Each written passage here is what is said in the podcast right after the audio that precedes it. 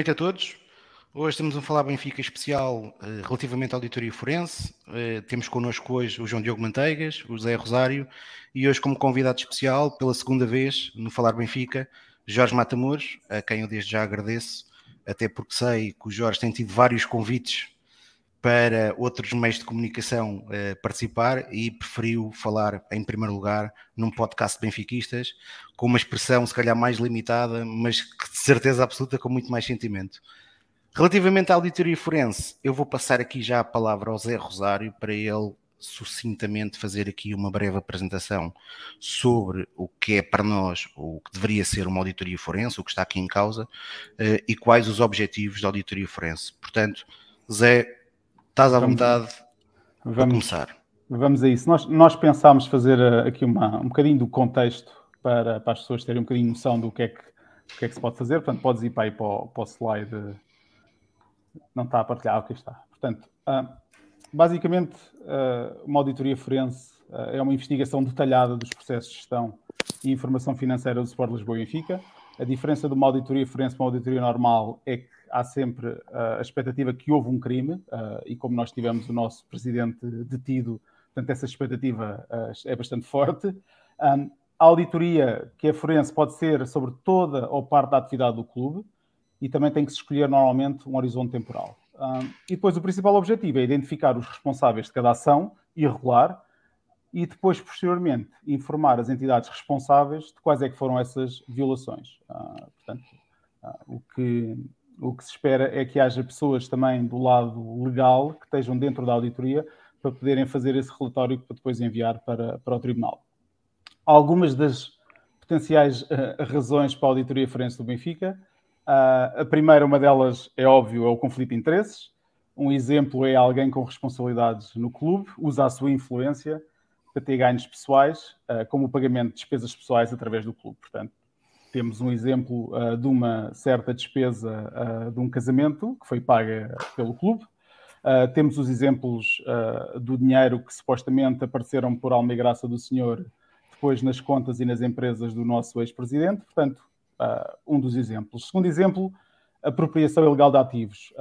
alguém no clube falsifica faturas, pagamentos para fornecedores que não existem. Aqui temos outro exemplo uh, em que uh, o Benfica também é acusado e a, e a nossa SAD do saco azul, portanto é um bom exemplo uh, de um problema que nós também temos. E depois, por fim, outro da, das razões das auditoria é a falsificação de informação financeira. Alguém no clube altera os valores financeiros no balanço para modificar os resultados financeiros no clube ou alguma das suas subsidiárias. E aqui temos também que é o tão propalado milagre financeiro que nós tivemos e agora acabámos de descobrir que até os prémios em atraso tínhamos para os jogadores. Portanto, estas são algumas das razões porque é que se irá fazer ou se devia fazer uma auditoria forense uh, ao Benfica. Como é que funciona mais ou menos a, a auditoria forense? Uh, o primeiro ponto é tentar identificar quais é que são as fraudes. Uh, o segundo ponto é qual é que é o período temporal onde essas fraudes aconteceram. Depois, como é que foi escondida, para se perceber no futuro uh, o que é que aconteceu e tentar alterar os processos. Identificar também, muito importante, quem é que fez a fraude. Quantificar qual é que foi o impacto dessa fraude uh, em termos de euros, porque depois, se quisermos ir a tribunal e pedir o ressarcimento das, das, dos valores, temos que saber qual é que foi o impacto da fraude. Um, essa auditoria forense também vai recolher provas para apresentar em tribunal e depois, obviamente, sugerir as medidas uh, para evitar que aconteça uh, novamente. Uh, depois, pede-se também que se entreviste os intervenientes todos que estão dentro destes processos que estão em, em, em discussão e, no final, uma preparação de uma prova e fazer o relatório final que irá para o tribunal. Portanto, este é mais ou menos o processo. Depois, quais é que são as áreas do Benfica que podem incidir, que podem ter a auditoria forense? Uh, nós achamos, e eu acho pessoalmente, que devia ser o grupo inteiro, mas se não for o grupo inteiro, uh, a Benfica SGPS de certeza, a Benfica SAD de certeza, a Benfica Estádio também, e aquela Benfica Internacional, que foi a tal empresa que foi criada no, no Luxemburgo, que ninguém percebeu muito bem porquê, que era outra das, das subsidiárias uh, que podem incidir a, a auditoria. Depois, áreas da, da administração uh, que também terão ser, uh, é onde as pessoas terão que ser entrevistadas. E toda a gente falar, é praticamente toda, na parte do jurídico, do futebol profissional, do futebol de formação, o comercial, marketing e financeiro. Portanto, a maior parte das áreas vão todas estar implicadas na auditoria forense e terão que ser todas auscultadas.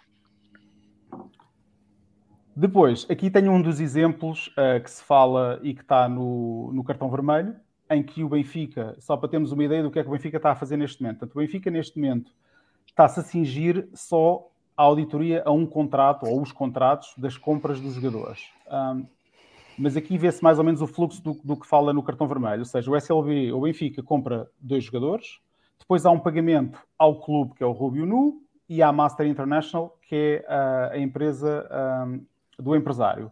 E depois, o dinheiro, diz, dizem no cartão vermelho, acabou nas empresas Luís Filipe Vieira. Nós só estamos no Benfica neste momento, e foi o que o Rui Costa nos disse, que estão só a olhar para os contratos. Uh, e que está tudo bem, que não há problema nos contratos. Mas há aqui algumas perguntas que podem ser feitas. Por exemplo, quem fez o relatório de scouting? Quem recomendou a contratação destes jogadores? Quem aprovou a compra dos jogadores? Quem é que assinou os contratos? Quem é que aprovou e fez o pagamento e a due diligence das entidades que iriam receber o dinheiro. Sabemos quem são estas empresas, são de confiança, já fizemos negócios anteriormente. Uh, portanto, estas são algumas das perguntas que uma auditoria forense faria, mas pelo que nós percebemos, uh, não se fez nada disto. Olhou-se para o contrato, pá, saiu, eram 20 mil, saiu 20 mil, está tudo certo, passa à frente. E depois o último slide, que é para não demorar muito tempo, é mais ou menos o que nós consideramos e o que nós pusemos em consideramos que é uma auditoria forense que é transparente para o Benfica. Portanto, passaria primeiro, e que não está a acontecer neste momento, passaria primeiro pela a direção definir qual é o âmbito e a abrangência da auditoria forense, portanto, quais é que são as partes do, do clube que vão ser auditadas uh, e qual o horizonte temporal. Eu, por mim, eram 20 anos, uh, mas até percebo que sejam só os últimos 5 anos. Depois, passar rapidamente para a apresentação dos objetivos da autoria aos sócios, ou seja, vamos ser transparentes, vamos dizer aos sócios dizer assim, nós vamos auditar o Grupo Benfica, a SAD, vamos auditar os fornecimentos que fizemos com estes fornecedores, tudo. Tudo transparente. Depois, escolhe-se o auditor, como é óbvio, não pode ser alguém que esteja dentro do grupo do Benfica, tem que ser alguém de fora. Fazemos a auditoria forense, depois a seguir a ser feita a auditoria forense, é analisados os resultados pelos órgãos sociais, o mais importante será sempre a direção e o Conselho Fiscal. E depois a parte mais importante da auditoria, para além dos resultados que se enviarão provavelmente para o Ministério Público, é a marcação de uma Assembleia Geral Extraordinária para se poder apresentar os resultados aos sócios com toda a transparência e para se possa discutir o que é que aconteceu e qual é que é o plano de futuro para nunca mais acontecer. Portanto, em cinco minutos é mais ou menos este o, o resumo contextual da auditoria uh, forense. E parece que não é inventar a roda, porque esta semana tivemos um clube que, de, certo, de certa forma, apresentou exatamente isso. Que já é, vamos isso, falar. É, essa é a parte interessante, porque acaba por ser, eh, ao mesmo tempo que o Barcelona está a fazer isto, nós temos resultados ou, ou formas de, de, fazer auditoria completamente diferentes. Mas pronto, mas a gente já fala disso. Obrigado, Zé. Jorge, e agora, mais uma vez, obrigado por estares aqui connosco. Boa noite. Uh, para ti, boa tarde uh, aquilo que eu, antes de fazer da pergunta sobre auditoria e sobre o que é que consideras daquilo que foi apresentado por Rui Costa na última entrevista que deu já na qualidade como presidente do Benfica e que falou sobre a auditoria dos contratos, uh, deixa-me fazer-te aqui uma pergunta. tu no dia 10 de junho foi pública, 10 de junho de 2020, a tua ação contra Luís Filipe Vieira, e onde tu pedias a admissão de Luís Filipe Vieira. No dia 7 de julho Luís Filipe Vieira foi detido. No dia 15 de julho, Luís Filipe Vieira demitiu-se. E no dia 16 de julho, tu retiraste a ação. E vais-me desculpar, mas eu vou citar aqui o teu comunicado uh, desse dia. Retirei hoje a ação Resgate Benfica por Luís Filipe Vieira ter sucumbido e apresentado a sua demissão. É uma vitória do Benfica e dos benfiquistas. Libertámos o Benfica do Luís Filipe Vieira, falta libertar o Benfica do vieirismo. E aquilo que eu te queria perguntar é se temos sete meses de uma nova presidência, eh, se tu consideras que aos dias de hoje o Benfica eh, tem menos vieirismo ou estamos a viver, eh, dando uma analogia a um período histórico de Portugal, uma primavera costista. Obrigado, Tiago, pelo, pelo vosso convite. É um prazer estar aqui.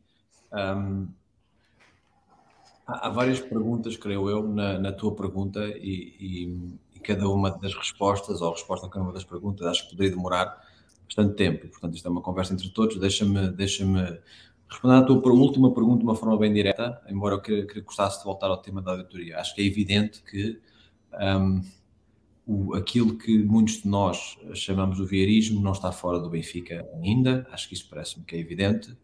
Um, a minha leitura nos últimos meses uh, e na época é que a transição, mesmo na altura interina e depois, naturalmente, por uma eleição legítima para o Rui Costa, foi importante. Um, claro que não é a solução para tudo, mas foi importante porque, pelo menos, a relação que eu creio que era de quase ódio em muitos casos e de um, absoluto desencantamento no resto dos casos contra o presidente, um, pelo menos essa relação não existe. Dizer, mesmo pessoas que possam não acreditar na direção, numa transição mais lenta, etc., só a possibilidade de irmos ao estádio e, e, de sabermos que na cadeira presidencial está um benfiquista, só isso eu acho que é um passo em frente. Obviamente que não resolve todos os problemas, mas eu acho que foi importante. Uh, e acho também que foi importante, e acho que aí na altura o Rui Costa teve bem, um, várias coisas à volta da eleição e da comunicação aos sócios de que alguns sinais de que a, a relação com os sócios seria diferente. Na época, o processo ajudou, não é? Uma relação, eu já, já lá vou, uma relação mais transparente, uh, o, o, o restaurar a democracia no clube uh, e por aí fora. Uh, acho que em termos comunicacionais, e fala-se muito da comunicação do Benfica, mas eu digo no aspecto da relação do presidente com, com, os sócios da Paziguar, acho que foi importante isso na época e acho honestamente e objetivamente que houve vários sinais do Rui Costa nesse sentido. O teu ponto agora, claro, é mais fácil dar esses sinais quando, depois de entrarmos na Liga dos Campeões, as eleições foram marcadas quando já sabia que entramos na Liga dos Campeões, portanto, houve uma série de deficiências do processo, eu não tenho nenhuma dúvida de que o processo não foi ingênuo, mas apenas o que eu digo é, objetivamente, como clube, acho que foram dados alguns passos, ou seja, acho que, embora tínhamos a violação do segredo de justiça, tínhamos o Benfica na praça pública todos os dias e já agora é evidente que, uh, ah, um, que, não há nada de benigno ou aceitável, creio eu, na violação sistemática do, do, do, de justiça, é um problema do sistema judicial português, não é um problema específico deste caso, e é evidente que isso é criticável. Mas, uh, apesar de estarmos a viver isso hoje, eu acredito que estamos melhor hoje do que estávamos há um ano, porque se não tivéssemos parado isto de Vieira, isto tinha continuado e acabava com o Benfica na bancarrota, ou o Benfica comprado ou pelo Texter ou por outro qualquer, e depois nós éramos notificados uh, uh, por um canal televisivo qualquer. Portanto, estamos melhor em certo sentido. Aquilo que me parece é que, eh, claro, os problemas estruturais não foram resolvidos e, a tua pergunta, o viarismo. Eu já lá vou porque acho que vamos, vamos falar sobre isso hoje, seguramente. Eh, se me permites, gostava de voltar aqui ao tema da auditoria um, e, e, dizer o seguinte. Uh, apenas um comentário só em relação ao que disse o Zé, um comentário mais específico, um, que é, eu, como apresentaste, em geral estou, estou de acordo, uh, só uma observação também da minha experiência, eh, uma auditoria forense não tem que ter como objeto apenas um, a investigação de crimes, toda expressão de crimes, é a investigação de práticas irregulares. Uh, uh, portanto, podem ser perfeitamente irregularidades a nível societário, uh, podem ser atos que lesam uma instituição, um, por exemplo, pode haver um caso de assédio sexual, por exemplo, ou de comportamento indevido que, não chegando a assédio sexual, provavelmente teria uma, uma, uma relevância criminal, mas conduta conduta uh, uh, inadequada de acordo com regulamentos e, e, normas institucionais, mas que não chega ao nível de crime, mas que ainda assim é, é, é, é irregular. E, obviamente, também conduta que, embora uh, tenha uma configuração ilícita e que possa causar dano, não tenha uma componente criminal. E eu acho que é importante esta distinção, porque um, não é papel da auditoria forense ou não cabe à auditoria forense apenas quando uh, se está à procura de crimes. Portanto, eu acho que isso é importante. Um, Agora, em geral, concordo com, com, a tua descrição. Eu acho que há muita coisa a dizer sobre a auditoria do Benfica. Eu acho que o problema mais relevante ou mais estrutural é o seguinte: alguém que tenha acompanhado este processo ou que esteja a acompanhar este processo acredita genuinamente que a atual direção do Benfica e a atual administração da SAD está a fazer tudo o que está ao seu alcance para verdadeiramente entender a extensão dos danos causados ao Benfica? Eu acho que a resposta tem que ser não. E este é o verdadeiro problema, porque nós podemos falar da, do que é uma auditoria forense, do que deve ser uma auditoria forense, podem-se cumprir algumas formalidades. O presidente Rui Costa disse que agora estenderam de 3 para 55 contratos, também tem comentários sobre isso, mas acima de tudo, o, o que se está a passar é um faz de conta. Eh, portanto, é uma. É uma eh, eu até aceitaria, repare, eu aceitaria que um presidente dissesse assim, quase a, Nelson Mandela. Eu acho que se agora fizermos uma auditoria forense, fio a pavio, de, de, de, do resto do chão até, até, até ao telhado, uh, isto vai rebentar com isto tudo. Um, acho que vai causar consternação no seio dos associados e vai expor o Benfica. Eu decido que a minha proposta é não se fazer isso a esse nível, porque creio que isso pode ser prejudicial ao clube. Eu não acho que seja assim, ok? Eu não acho que seja defensável. Mas se é esta a posição do Rui Costa, ele tem que o dizer. Agora, o que não pode é fingir que está a fazer uma auditoria, dizer que vai ser implacável e depois dizer que olhou para três contratos e que não há problema nenhum.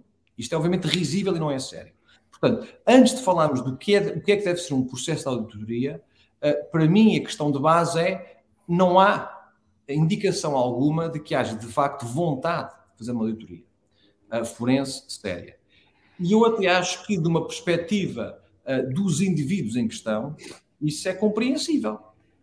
Porque se pensarmos, se houver uma auditoria forense a sério, um, ela vai pôr em causa seguramente a conduta e a atuação dos atuais administradores que eram administradores no passado.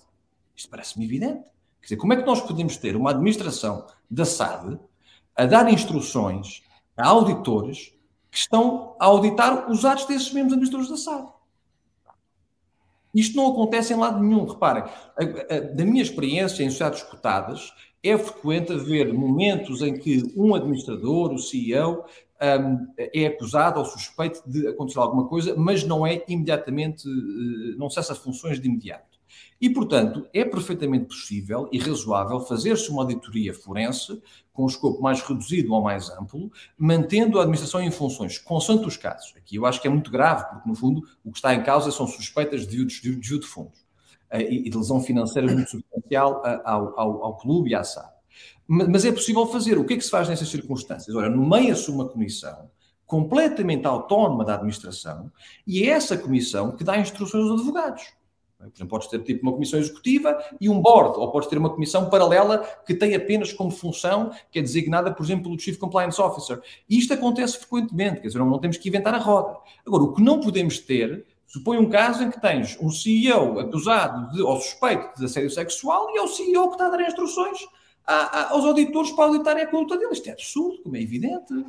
Portanto, hum, há problemas fundamentais de conflito de interesses de vontade de fazer uma auditoria, creio eu, e depois leva a uma criação ou uma, uma continuação da relação de mentira pouco transparente com os adeptos, que era algo que o Rui Costa tinha dito que estava bastante preocupado uh, e que queria terminar, uh, que queria parar, queria renovar essa relação com os adeptos, que eu acho fundamental, uh, e que, quanto a mim, um, quanto a mim, não está a acontecer e de uma forma extremamente grave. Acho que isto vai ter consequências muitíssimo graves para o clube e graves para ele próprio e para a relação dele com os adeptos no futuro.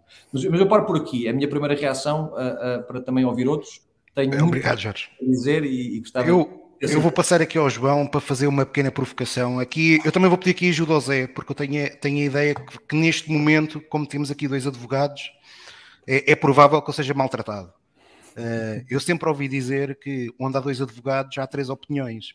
Isto tudo para dizer o quê? O João, na semana passada, uh, no programa que nós fizemos na semana passada, tinha dito, e aqui é um processo ao lado, mas que é tudo envolve, que envolve em parte tudo o que estamos aqui a falar relativamente à auditoria, que faz pouco sentido o Benfica, ou não faz sentido nenhum o Benfica ainda não se ter constituído como assistente uh, no processo cartão vermelho. Eh, esta semana nós tivemos uma explicação uh, dos advogados que representam o Benfica a explicar o porquê de não ter do Benfica não ser constituído como assistente. João, e eu queria saber, uh, eu calculo qual é a tua opinião, mas queria saber se a explicação foi uma explicação que para ti é razoável e aceitável. Bom, antes mais, boa noite, cumprimentar-vos a todos.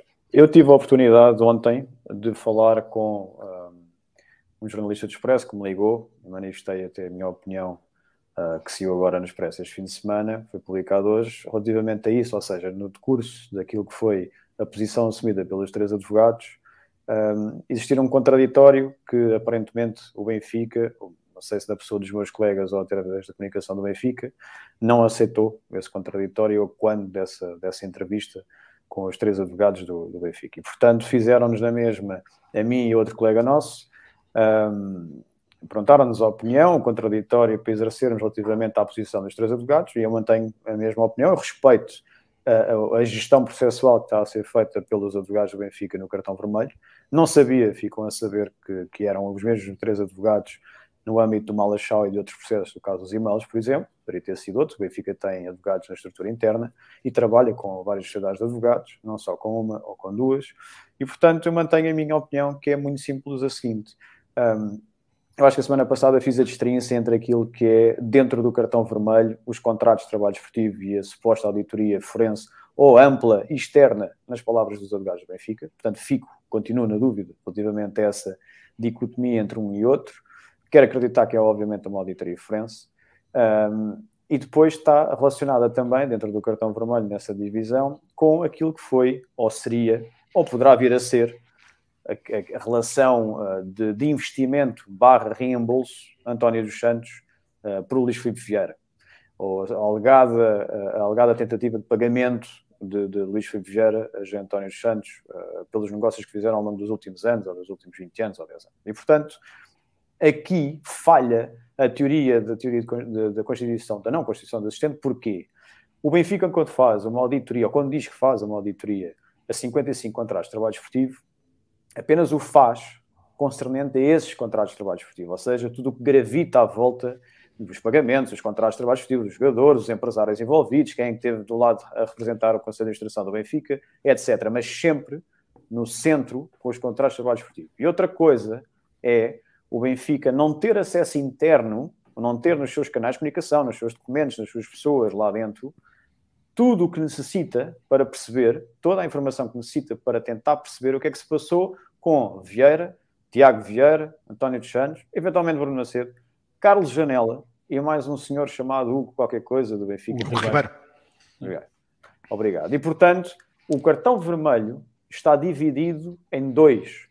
E como o Benfica não tem essa capacidade para obter essa informação, porque vou partir do pressuposto essa informação passou ao lado da Benfica SAD, porque está na égide, está no, no seio de 3, 4, 5 pessoas individuais, o Benfica teria se constituir assistente no âmbito do processo, ainda poderá fazê-lo, para que colabore com o Ministério Público e pergunte ao Ministério Público e peça para ter acesso ao processo para perceber que informação tem o Ministério Público para ter desencadeado, volto a relembrar, o, as buscas e as extensões. E, portanto, é preciso relembrarmos uma coisa muito importante. Luís Felipe Vieira não foi o único detido. Foi Luís Felipe Vieira, foi Bruno Macedo, foi Tiago Vieira e foi António dos Santos. E, portanto, se quiserem linkar, por assim dizer, os contratos de trabalho esportivo e auditoria, teremos sempre à cabeça Bruno Macedo, Luís Felipe Vieira. Não, não, não vejo outro uh, arguído nesse processo relacionado com contratos de trabalho esportivo, uh, pagamentos e o dinheiro voltar à esfera de Luís Felipe Vieira, no âmbito do futebol, chamando assim. E, portanto, o Benfica tem que perceber que informação é que o Ministério Público tem para também ter detido mais uh, duas pessoas relacionadas com a Benfica SAD, mas não com a vertente esportiva. Sim, com uma vertente económica, com uma OPA falhada, é mencionada esta, esta questão no, no âmbito do processo, com, com a documentação que já é pública, um, e com a tentativa de venda das ações, que é sempre legítima à partida por parte de um acionista como António dos Santos, mas que tem ali um capítulo que, que o, o Jorge já, já refletiu, que tem a ver com o Texter, tem a ver com, com o Carlos Janela, tem a ver com qualquer coisa, no meio do universo Benfica. E é aqui que me faz confusão o Benfica não demonstrar esse interesse. E depois, só para terminar, uma coisa muito básica. Diz-nos a nossa experiência enquanto advogados na área penal que, uh, por mera cautela, deve-se constituir para assistente. Eu quero acreditar que o Benfica tem 102 euros para pagar a taxa de justiça constituir-se assistente. Digo eu, não há de ser por falta de dinheiro, certamente. Se não portanto, tiver, eu ajudo. Eu, eu meto, eu também compartilho, eu também compartilho. E, portanto, a, a, aqui a questão, vamos lá ver, o, a, aquela entrevista de, de, de, daqueles três nossos colegas do Benfica, que são três grandes nomes na praça uh, uh, daquilo que é o penal na área do direito, três nomes bastante respeitosos, não é mais do que uma mera comunicação, uma mera uh, comunicação política para defender, eventualmente, Rui Costa, à primeira, à cabeça, não é? E acalmar, serenar os ânimos cá fora, relacionados com a vertente já desportiva, as modalidades e o fracasso que está acontecendo no futebol, para acalmar e serenar e não se levantarem tantas questões, porque dito por quem de direito, não é? por três propriedades elevadíssimas no, no, no nosso país, na vertente em que tem, e que são acalmar os ânimos relativamente a isso e não se questionar. Mas a verdade é que, para quem percebe mais isso e para quem tem maior sensibilidade, como é o nosso caso, o meu do Jorge, percebe-se imediatamente que não há vontade. E o Jorge já disse, como é óbvio, não há vontade, porquê? Será por defender as pessoas que estão lá dentro? Eventualmente, concordo, ainda que esteja aqui para ver, mas também porque não há interesse efetivamente em tentar trazer ao de cima e mostrar mais do que aquilo que já se está a passar, que é altamente grave. E, portanto, o Jorge já o disse também, também concordo. Significa o quê? Que cada vez mais as pessoas têm mais facilidade, ou uma maior facilidade, em perceber mais facilmente o que é que se está a passar em torno disto, de, todos estes processos relacionados com o Benfica. Quer dizer, hoje em dia é fácil. Uh, eu já manifestei o meu desagrado relativamente às escutas cá fora. Acho que o Benfica uh, deveria apresentar uma, uma providência cautelar, como fez no caso dos e-mails com, com, com o Porto. Acho que essa providência cautelar não vai acontecer um, com muita pena minha, e portanto, o que é que acontece? Todos os dias, as pessoas, benfiquistas ou não, eu preocupo mais com os benfiquistas, tiram enlações, porventura perigosas, de, de, de tudo o que sai cá para fora. Oh, João, isto é também perigoso. Diz-me só uma coisa, eu tenho ideia que numa das nossas conversas tu disseste uma coisa, que se o Benfica se tivesse constituído assistente, o Benfica pelo menos teria acesso às escutas, ou pelo menos ao teor das escutas, e portanto, de alguma forma até se poderia proteger e até preparar uma defesa para aquilo que tem saído. Há aqui uma dúvida apenas relativamente à Constituição de Assistente, como nós não somos advogados do Benfica e não sabemos, uh, é, é só esta, é uma questão jurídica, é uma questão legal. Já terminou ou não terminou o segredo interno de justiça? E, portanto, e eles falam isso na entrevista, ou seja, eles dão a entender que não sabem. Também é estranho, confesso, enfim. Mas uh, se não tiver terminado esse segredo de justiça interno, não têm acesso, enquanto assistentes, ainda a tudo o que, que, está no processo mas, segundo é público, tenho a ideia que termi tinha terminado em novembro, dezembro, esse, novembro, esse segredo de justiça interna. Pronto. Isso foi publicado, não sei se é verdade, vamos partir pessoas que é verdade. A partir desse momento, constituem-se assistentes e têm acesso à informação, pedindo, obviamente, mas terão, raramente não é concedido, tudo o que é documentação, transcrição das, escutas, das escutas telefónicas, tudo aquilo que eles não têm. O Benfica, como vocês devem calcular e percebem, não tem nenhuma informação deste género. Então, mas eu pergunto, não tem interesse em perceber? não tem interesse em defender-se e depois, se for necessário, começar a trabalhar numa defesa, num pedido de indemnização civil, porque este processo é altamente complexo.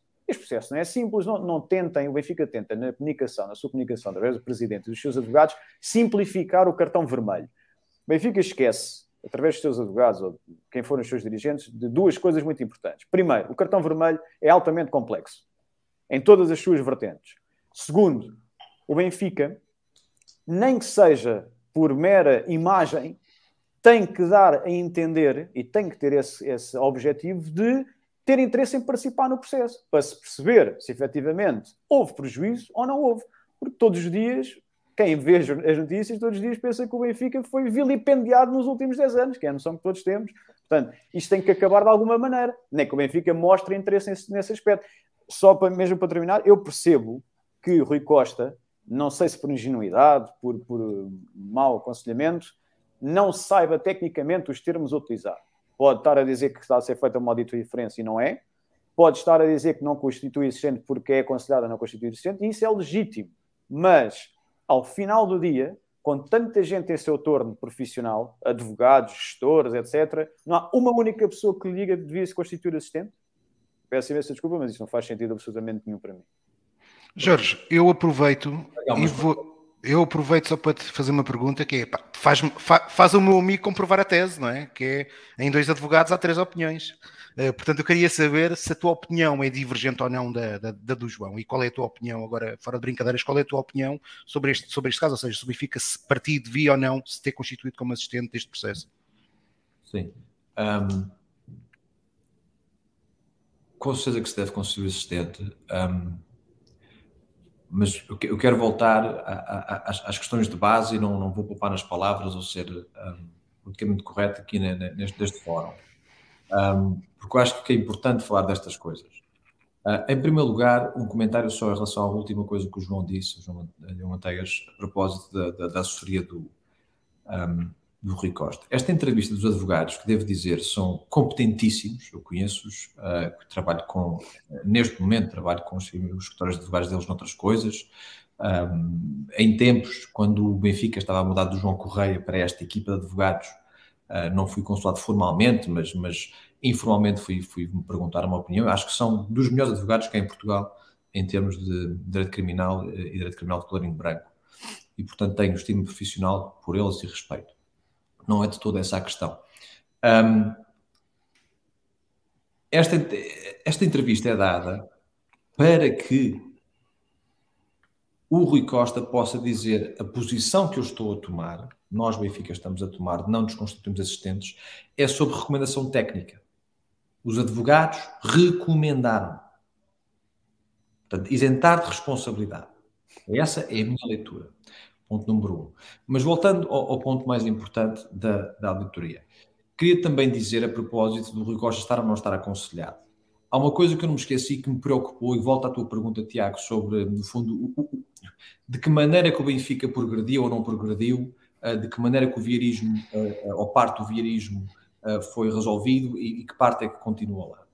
Há uma coisa que, que eu não me esqueço e que me marcou, um, que foi a última entrevista do Rui Costa, em que, nas palavras do próprio Rui Costa, pelas palavras do próprio Rui Costa, comparando esta entrevista com a entrevista que ele deu lá atrás, na fase da campanha eleitoral, o Rui Costa admitiu em direto a toda a gente que nos mentiu.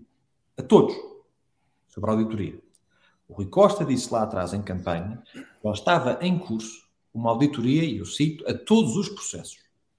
E deu a entender que era uma auditoria exaustiva, compreensiva, etc independentemente dos três contratos, dos 55 contratos serem ou não serem suficientes. Podemos falar sobre isso, sobre esse escopo. Mas soubemos hoje, há, há duas ou três semanas, com a nova entrevista, que aquilo que estava em curso, quando o Rui Costa disse, eh, enquanto presidente interino e enquanto candidato, disse a todos os sócios que estava em curso uma auditoria a todos os processos, afinal o que estava em curso nesse momento, e obviamente o Rui Costa sabia, era uma, era uma análise de três contratos. Repito, não é questão se isso é suficiente ou não, é aquilo que foi dito aos sócios. Essa informação foi incorreta e eu creio que uh, uh, revela um problema grave na relação do Rui Costa com os sócios, porque, claro, vem na sequência de anos e anos de padrão, não do Rui Costa, mas do que vinha lá de trás, sobre uma relação de falta de verdade com os sócios. E, portanto, a mim marcou ouvir a, a, explicação do Rui Costa como se fosse óbvio que aquilo que estava a ser feito era uma análise de três contratos. Claro que não era óbvio para ninguém. Este, este é, o, é, o, segundo ponto, só em relação ao facto do João dizer ele está bem assessorado, não está bem assessorado. Eu, na verdade, é evidente que isto é uma, um tema que sai completamente fora da expertise do Rui Costa e é normal. Não, não, um presidente não tem que saber todas as áreas. É evidente que isto sai fora da expertise dele. Uh, mas uh, não, não, não consigo acreditar que, obviamente, quando falou lá atrás, não soubesse que eram os três contratos uh, e que agora é que sabe que é os três contratos. E, portanto, marcou-me de uma forma bastante negativa uh, essa, essa, essa informação. Agora, relativamente ao que nós estamos a falar, eu vou dizer aqui, eu vou-vos dizer o que é que eu acho que, que está em curso. Quem já fez auditorias a processos complexos um, e quem trabalhou em contencioso associado a auditorias, sabe, há, eu diria que há, há dois grandes tipos de auditorias forenses Há uma auditoria forense em que tu perguntas assim: o advogado chega, ou a equipa de advogados e consultores chega e diz assim: bom, o que é que se passa? O que é que querem? O que é que o cliente quer? O cliente quer perceber o que é que se passou, um, montamos uma auditoria. O cliente quer defender determinadas acusações, nós montamos a auditoria. Podem ser as duas legítimas, atenção, não estou a dizer que a auditoria defensiva é legítima. Pode ser usada legitimamente, pode ser usada também legitimamente, depende das circunstâncias.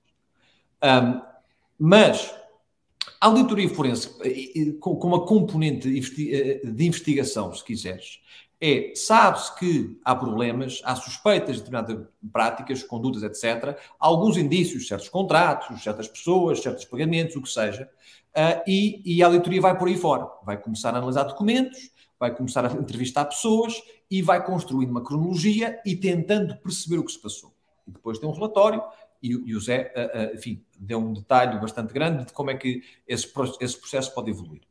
Uma auditoria defensiva ou de justificação é quando há uma acusação ou uma suspeita relativamente a um elemento concreto e o meu objetivo é, de facto, investigar esse ponto concreto ou legitimá-lo, ou justificá-lo e pô-lo num contexto que seja favorável à organização ou ao indivíduo em questão.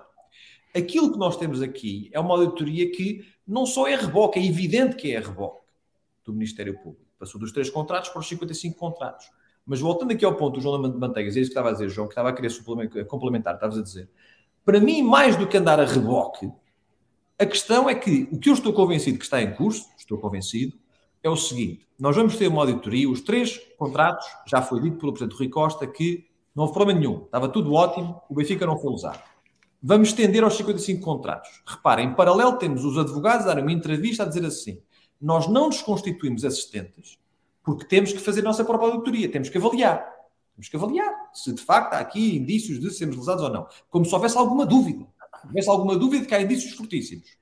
Um, quando terminar a auditoria dos 55 contratos, vai ser apresentado um relatóriozinho espetacular, porque reparem, os auditores podem ser extremamente competentes, mas eles vão fazer o que lhe pediram.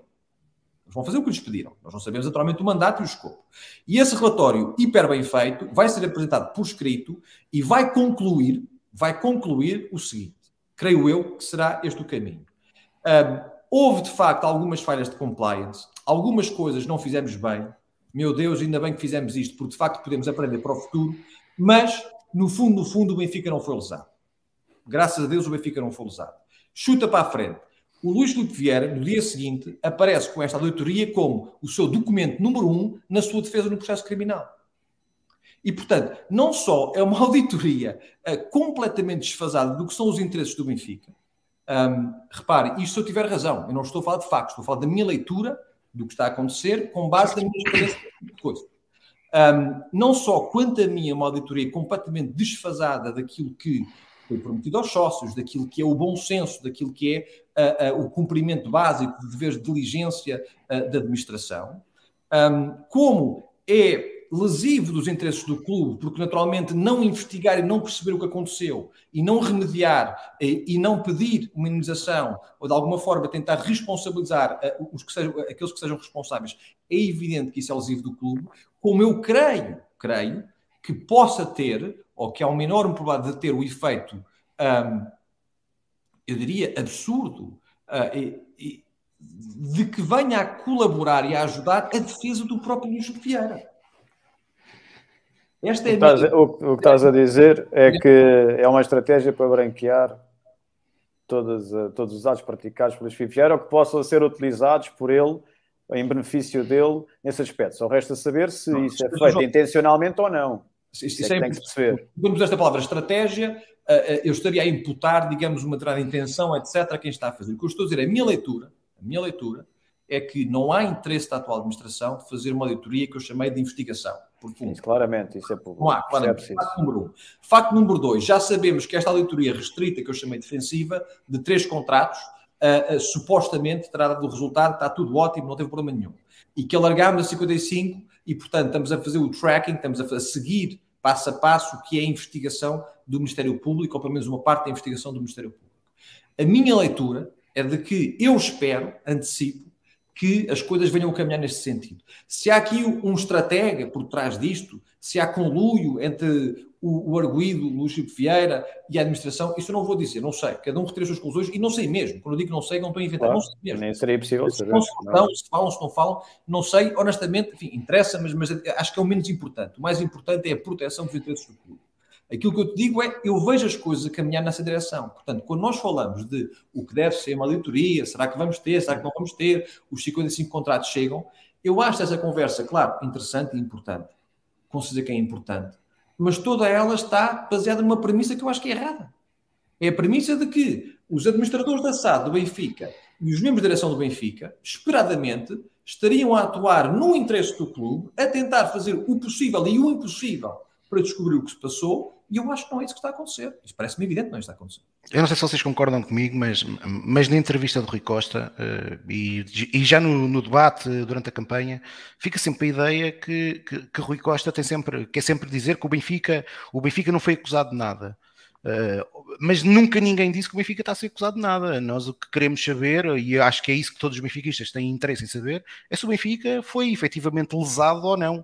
E se foi lesado, foi lesado aparentemente pelo aquele que era o número um do clube. E portanto, por vezes dá essa sensação que existe de alguma forma muito interesse em, em querer garantir que isso não aconteceu, mas eh, antes de se investigar, pelo menos é essa a sensação que eu fico, como não jurídico, que não sou, não sou, uh, não sei se o Zé tem a mesma, tem a mesma leitura ou não. Eu, eu tenho, tenho, exatamente a mesma leitura. Eu acho que das, outro dos problemas foi que ele foi muito mal aconselhado. Alguém lhe disse antes daquele debate para usar a palavra forense e agora eles, coitadinhos, vão ter que se agarrar e vão ter que, que tentar eh, alterar isto porque nunca, nunca era a ideia deles fazer qualquer auditoria forense. A ideia deles seria passar e dizer assim: fazemos uma auditoria aqui em 3 ou 4 pontos e está feito. Mas quando usaram a palavra forense, meteram-se em trabalhos, porque uh, nós agora, os sócios, ouviram o presidente a pedir isso e vamos, vamos cobrar. Uh, portanto, não há qualquer hipótese dele, dele ir fazer uma investigação como deve ser. Uh, e, e mais no fim a gente pode, podemos falar um bocadinho de quais é são as potenciais soluções que os sócios têm para garantir que possa haver qualquer coisa, mas eu acho que estou contigo, epá, não havia, ele não, ele não tinha qualquer vantagem uh, para ele de fazer isso, porque ele está muito agarrado ao Vieira. Se ele tivesse o Benfica em primeiro lugar, ele faria isso tudo. Como ele está muito agarrado e tem telhados de vidro, e é o que está a demonstrar por isto tudo, como tem telhados de vidro, não vai fazer. Uh, e eu, eu aí tenho a certeza absoluta. Portanto, pá. Ou, seja, posso introduzir eu, um tema? Força, força. Não, quero aqui, não quero monopolizar aqui. É? Eu, eu, gosto de falar, se não tenho conversa, gosto de é. falar. Portanto, se tiver falado mais. É mesmo típico americano. Manda nisto tudo já. Já parece o Capistano, naquela, daquela vez que eu fui metido na CMTV, falou, falou para três vezes de, de, estar americanizado. Recrasso, recrasso. Já lhe pagaste o copo de vinho ou não? não, ainda não tive para ter com mas temos alguns amigos conosco, coitado. Um, um, olha, o, o, que é que eu ia dizer? Pegar numa coisa que disseste, Zé, que é. Um, Claro, aqui estamos no mundo da especulação, atenção, mas enfim, estamos, somos adeptos e, portanto, somos sócios e, portanto, podemos, podemos interpretar a conduta do presidente e as palavras e tudo mais. Eu, tu disseste que ele tem telhados devido a esta expressão. Um, Parece-me que é evidente que, claro, há, uma, há uma, ali uma, há uma, há uma ligação umbilical em termos de, de dirigismo, é? de dirigismo do Rui Costa ao Vieira, e, isso parece-me evidente. Mas eu queria introduzir aqui na conversa um outro tema que me causa extrema preocupação que é, e que é, que é independente, uh, mas ao mesmo tempo relacionado, independente do seguinte sentido, ou seja, pode existir ou não, mesmo que haja ou não haja telhados de vidro, é isso que eu quero dizer, independente neste sentido, mas é relacionado no seguinte sentido. Pode ajudar a explicar porque é que uh, não há a menor vontade, e isso parece-me evidente, todos concluem isso, um, de, de, de, que haja uma auditoria de facto compreensiva e exaustiva. e esse tema é a situação patrimonial e financeira do clube eu uh, tenho enorme receio, enorme receio. Um, não estou a fazer uma afirmação de facto, porque não tenho conhecimento ou ciência desse facto. Quando acho que, enfim, saberão que quando eu pus a minha ação não tive medo de dizer as coisas que tinha que dizer e, portanto, não tenho medo de fazer afirmações quando tenho prova, como sei que elas existem, uh, mas não faço naturalmente acusações espúrias. Uh, eu não tenho conhecimento deste facto no sentido de ter prova absoluta de que ele existe. Mas tenho enorme receio, como sócio do Benfica, de que a nossa situação patrimonial, tal como auditada, tal como reportada ao mercado, uh, não seja coincidente com a realidade da situação patrimonial e financeira. Enfim, há vários indícios disso. Falamos das discutas sobre o Benfica nem sequer tinha dinheiro para pagar, para pagar uh, bónus e, e prémios. prémios. Mas, mas, mas, há muito mais do que isso. Esse é apenas um exemplo muito recente de uma coisa que de facto é assustadora, mas, mas que, é, que é apenas microscópica em relação aos problemas. E, e eu convido os sócios a pensar um, se essa situação pode ou não ajudar, se existir naturalmente, se ela existir, se pode ou não também ajudar a explicar um, porque é que nós vemos uma relação hoje entre Rui Costa e Domingos Sousa Oliveira que não faz sentido nenhum para ninguém. Quer dizer, é, é público, Domingos Sousa Oliveira destratou o, o, o Rui Costa, isto é público, não estou aqui a querer criar divisão entre os dois, isto é público em função de coisas que já saíram no passado. Um, Segundo sei, até creio que não, não se comunicaram durante, durante bastante tempo. Um, é também evidente que Domingos Soares Oliveira está agarrado desde a origem, desde a, desde a origem, a Luís Filipe Vieira, é tudo o que se passou. Não é? Que se assinam mais coisas, menos coisas do que sabia, do que não sabia. São as duas pessoas mais antigas no Benfica? Não sei, o Ministério Público fazer o seu trabalho, mas que está ligado ao dirigismo total, está. E, é de facto quem tinha o poder e a direção de gestão do clube, uh, juntamente com Luís Filipe Vieira. E, portanto, um, a ideia de quebrar com o passado e de construir um Benfica novo, ou se quiserem, reconstruirmos o Benfica que nós uh, crescemos e que temos no nosso imaginário uh, a partir desta direção do Rui Costa, não faz nenhum sentido com o Jorge Oliveira. E eu até acho que, em termos de, uh, digamos, de, de, expressão política ou de relação com os sócios, ela é nefasta para o Rui Costa, quer dizer, não faz o menor sentido estar lá o Domingos Oliveira. E, e isto tem reforçado este meu receio. Porque eu imagino um mundo onde tenha havido conversas do sentido isto está tudo esburacado cá por dentro isto está tudo esburacado, se eu, caio, se eu saio, se o domingo sai, isto cai tudo. Percebes? E, e repara, eu, eu, eu, admito que estou no domínio da especulação aqui, mas o que eu digo é temos uma série de indícios um, que revelam seguramente práticas contábeis uh, uh, absolutamente hediondas, isso é evidente que há, contábeis, desculpa, estou aqui a falar brasileiro, práticas contabilísticas hediondas, um, e, e, que revela suspeita de, um, de irregularidades e, e, e que a mim me preocupam bastante. E temos também sinais do que o clube precisa de uma injeção de capital. Precisamos de dinheiro, precisamos de dinheiro. Uh, uma podia ser um investimento estrangeiro, agora é, é, é a venda do Seixal, um, e, e, portanto temos diversos sinais que, como digo, a mim me deixam estarrecido sobre o que é que pode estar escondido. O que para mim, repito, é mais uma razão pela qual é tão importante fazer uma auditoria agora que não tem que ver com o cartão vermelho é uma auditoria a tudo. E não precisa de 20 anos, quer dizer, nós temos que saber, temos que ter uma fotografia hoje de como é que estão as nossas contas, e honestamente, no meu caso, não é para uma caça às bruxas, é para sabermos onde estamos, e sabendo onde estamos, podemos caminhar para o futuro. Agora, caminharmos para o futuro em cima, a, a, a, em cima de um logro, isso obviamente não vai correr bem. Jorge, mas, mas, desculpa estar a interromper, mas pegando aqui eu pus aí uma, uma, uma, uma questão do, eu eu do associado Gaspar. Uh, isto acaba também, caso hum, isso seja real, ou seja, estamos aqui no caminho da especulação, não é? Uh, mas acabava também por envolver uh, aquela, uma das empresas que tem auditado as contas do Benfica. Os revisores oficiais de contas, não? Não, pode não envolver, repara. Eu não quero entrar nesses detalhes aqui porque, porque como digo, há alguma especulação, mas se tu pensares, pode, pode envolver, pode não envolver percebes? Porque depende tudo da forma como é feito o trabalho, uh, se se esconde ou não informação aos editores, os editores podem, claro, ser mais uh, assertivos ou não nas suas perguntas, mas pode haver, naturalmente, contas mascaradas sem responsabilidade dos editores. Aliás, basta dar o exemplo do novo banco. Portanto, ah, há uns e, anos e, atrás, lá, vês.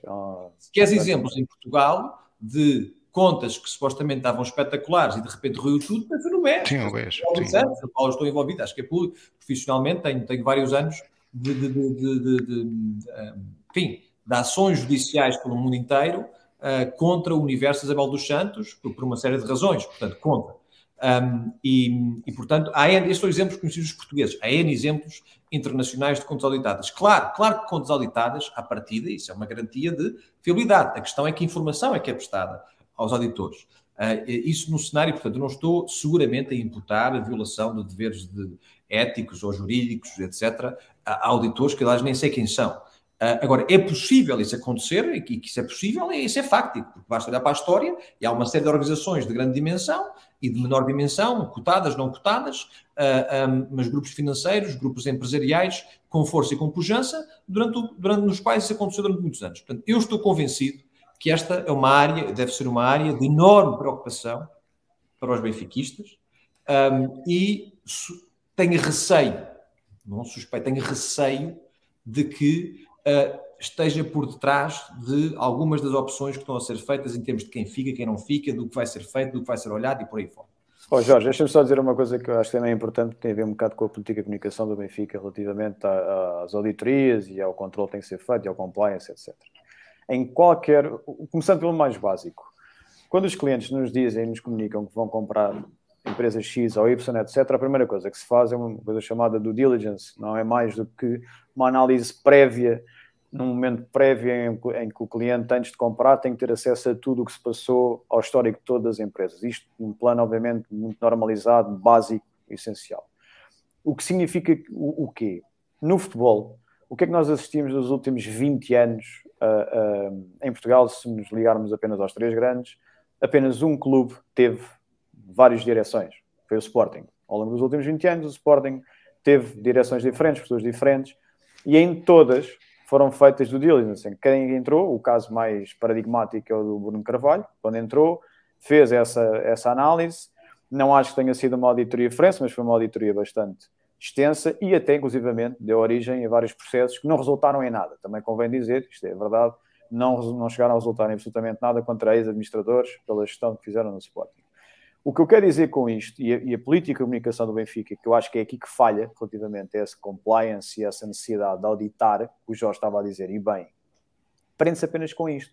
Quando há uma mudança na direção, esquecendo agora que existem processos de crime em curso, é necessário fazer antes de se tomar posse, ou quando se está prestes a tomar posse, ou até mesmo depois de se tomar posse, e acesso a tudo o que é informação lá dentro, com ou sem novos administradores, a primeira coisa que se faz é analisar tudo Literalmente. Tem que se arranjar, obviamente, um espaço temporal. E, portanto, daí para cá, tem que se analisar tudo, tirar a tal fotografia que o Jorge estava a dizer, quer a nível financeiro, desportivo, etc. E, portanto, isso é um passo absolutamente normal, que eu não vi Rui Costa dizer, ou vejo Rui Costa sob pressão, por parte dos sócios, como é óbvio, da comunicação social, a dizer vamos fazer a tal auditoria que tem que ser feita, e depois carregava na, na, no forense, forense, forense, que ainda hoje não se percebe se, se é forense ou se é o tipo de, de auditoria. O caso do, por exemplo, do Barcelona, que eventualmente podemos falar mais tarde. Mas como é que nasce, como é que foi, para verem como é diferente em termos processuais. O, o, o Barcelona, que não é uma sociedade esportiva, atenção, é um clube, é uma associação. Portanto, o caso ainda é mais grave, porque, ou, ou pelo menos é mais enfim, tem, tem aqui uma necessidade ainda mais intensa de fazer isto. O que é que faz? Contrata primeiro a Deloitte, que faz uma due diligence, literalmente, aquilo que eu estava a dizer, e depois detectaram movimentos que entendem podem ser passíveis de crimes ou, ou de, de, outro tipo de, de, de, coisas gravosas em termos procedimentais, em termos de compliance, e aí sim contratam uma outra empresa que é a Carol para fazer a tal auditoria forense. E só depois dessa auditoria é que entregam os resultados todos, ambos, à Procuradoria para desencadear então o tal processo. Ora, se o Benfica é confrontado com buscas, e não é o primeiro caso, o primeiro processo que tem buscas, isso é outra coisa que nos últimos anos mais me envergonha pessoalmente, para além de, de um resultado ou desportivo que eu tenho, enfim, tem um peso na minha consciência, nomeadamente o Penta. O Penta, para mim, enfim, vira-me a vida do avesso. O que significa que as buscas todas que foram feitas nos últimos anos no Benfica, o Benfica, em momento algum, mesmo com o mesmo presidente, Luís Filipe Vieira, que só saiu ano passado, nunca fez qualquer tipo de, de, de, auditoria. Obviamente, não somos idiotas, não havia interesse, esse, nesse caso, era, era óbvio, mas já deveria ter existido a partir do momento em que Rui Costa, e que, e que é público, o Jorge já disse a relação que Rui Costa tinha, quer com Domingos Sousa Oliveira, quer com Luís Filipe Vieira, ainda esta semana voltou uh, uh, às notícias mais umas escutas telefónicas que foram agora publicadas de Vieira a falar com Domingos Sousa Oliveira sobre a ineptidão de, de, de, Rui Costa naquilo que é a gestão desportiva em termos de jogadores e de uma preparação de uma época.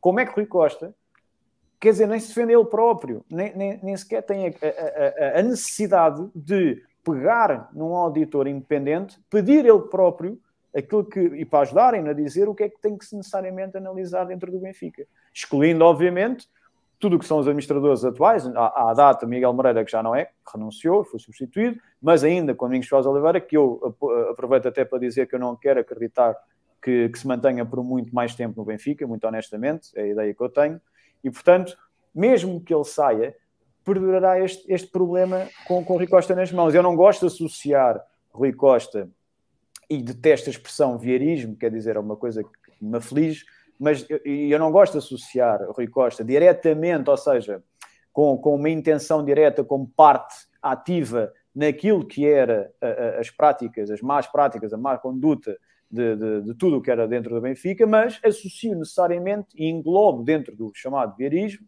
a tal expressão uh, horrível, indiretamente. Ou seja, Rui Costa não é uh, imputado uh, por, por, por ação, mas é por omissão ou pelo menos por mera cumplicidade, quando devia ter tido a noção do que é que andava lá a fazer. Se não, olhem, como um sócio que eu há uns tempos atrás tive, tive a oportunidade de ler, que dizia que Rui Costa então estava lá para ganhar um salário, basicamente não se mexia, andou anos e anos e anos a receber um salário, um salário principesco, e uh, se esse é o seu amor ao benfiquismo, também é condenável. Portanto, até a própria tese de Rui Costa que as pessoas são competentes para trabalhar no Benfica porque são muito benfiquistas, também não, não, não, não faz fé sobre ele. Portanto, é, é, isso, é aqui que Rui Costa nem se preocupa com a própria imagem dele enquanto ex-administrador, ex-diretor desportivo, mas acima de tudo enquanto presidente atual.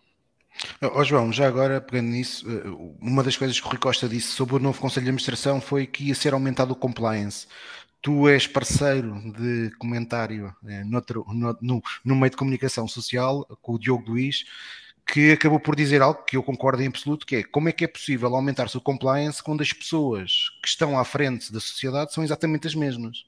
Uh, e neste caso, Domingos Soares Oliveira e Miguel Moreira, que é diretor financeiro do Benfica desde 2007, nós ainda não percebemos bem qual é a sua atual relação com o clube porque ele deixou de ser administrador da, da Benfica SAD, mas provavelmente mantém-se no clube eh, nas mesmas funções que tinha antes, portanto, como responsável financeiro.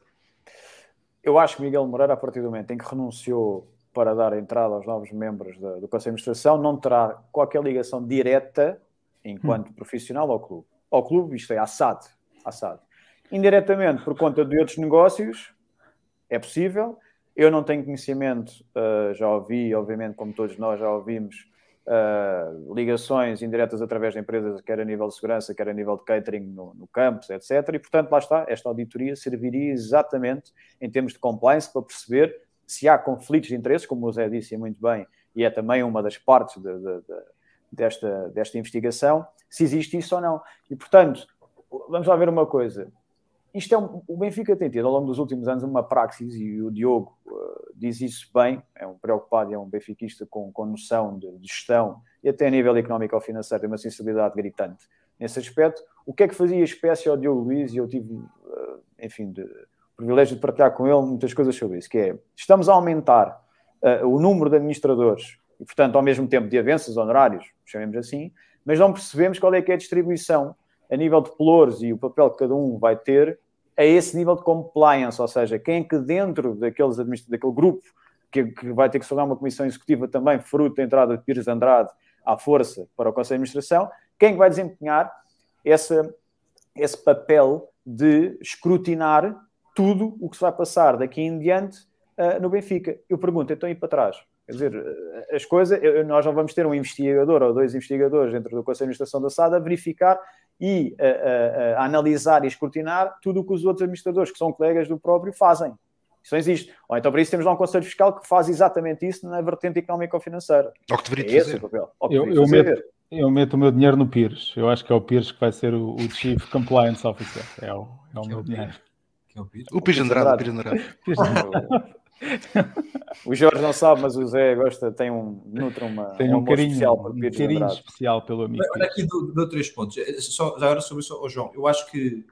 Um, mas não sei, não tenho informação nenhuma interna, mas a, a, a doutora Gabriel Rodrigues Martins, que entrou na administração, enfim, tem um, tem um currículo. Tem essa, sim, tem essa vertente. Sério, como advogada, não, eu não conheço, nunca trabalhei com ela, mas temos uma série de contactos comuns e lembro-me nos meus tempos de jovem advogado, ela já era uma advogada com, com reputação, uh, portanto conheço de nome, um, não faço ideia como é que aparece neste contexto, ou seja, se foi uma contratação puramente profissional, se tem algum tipo de, Segundo Rui Costa, foi para preencher a cota feminina no Conselho de Administração passado. Não, eu creio que não foi. É, é, é dizer, claro que não foi, mas quer dizer, até nisto a comunicação é paupérrima. Quer sim, dizer, sim, há, há, coisas que não têm cabimento absolutamente nenhum. Eu, eu percebo estás a dizer, o comentário foi, a forma como isso foi apresentado foi, foi muito triste.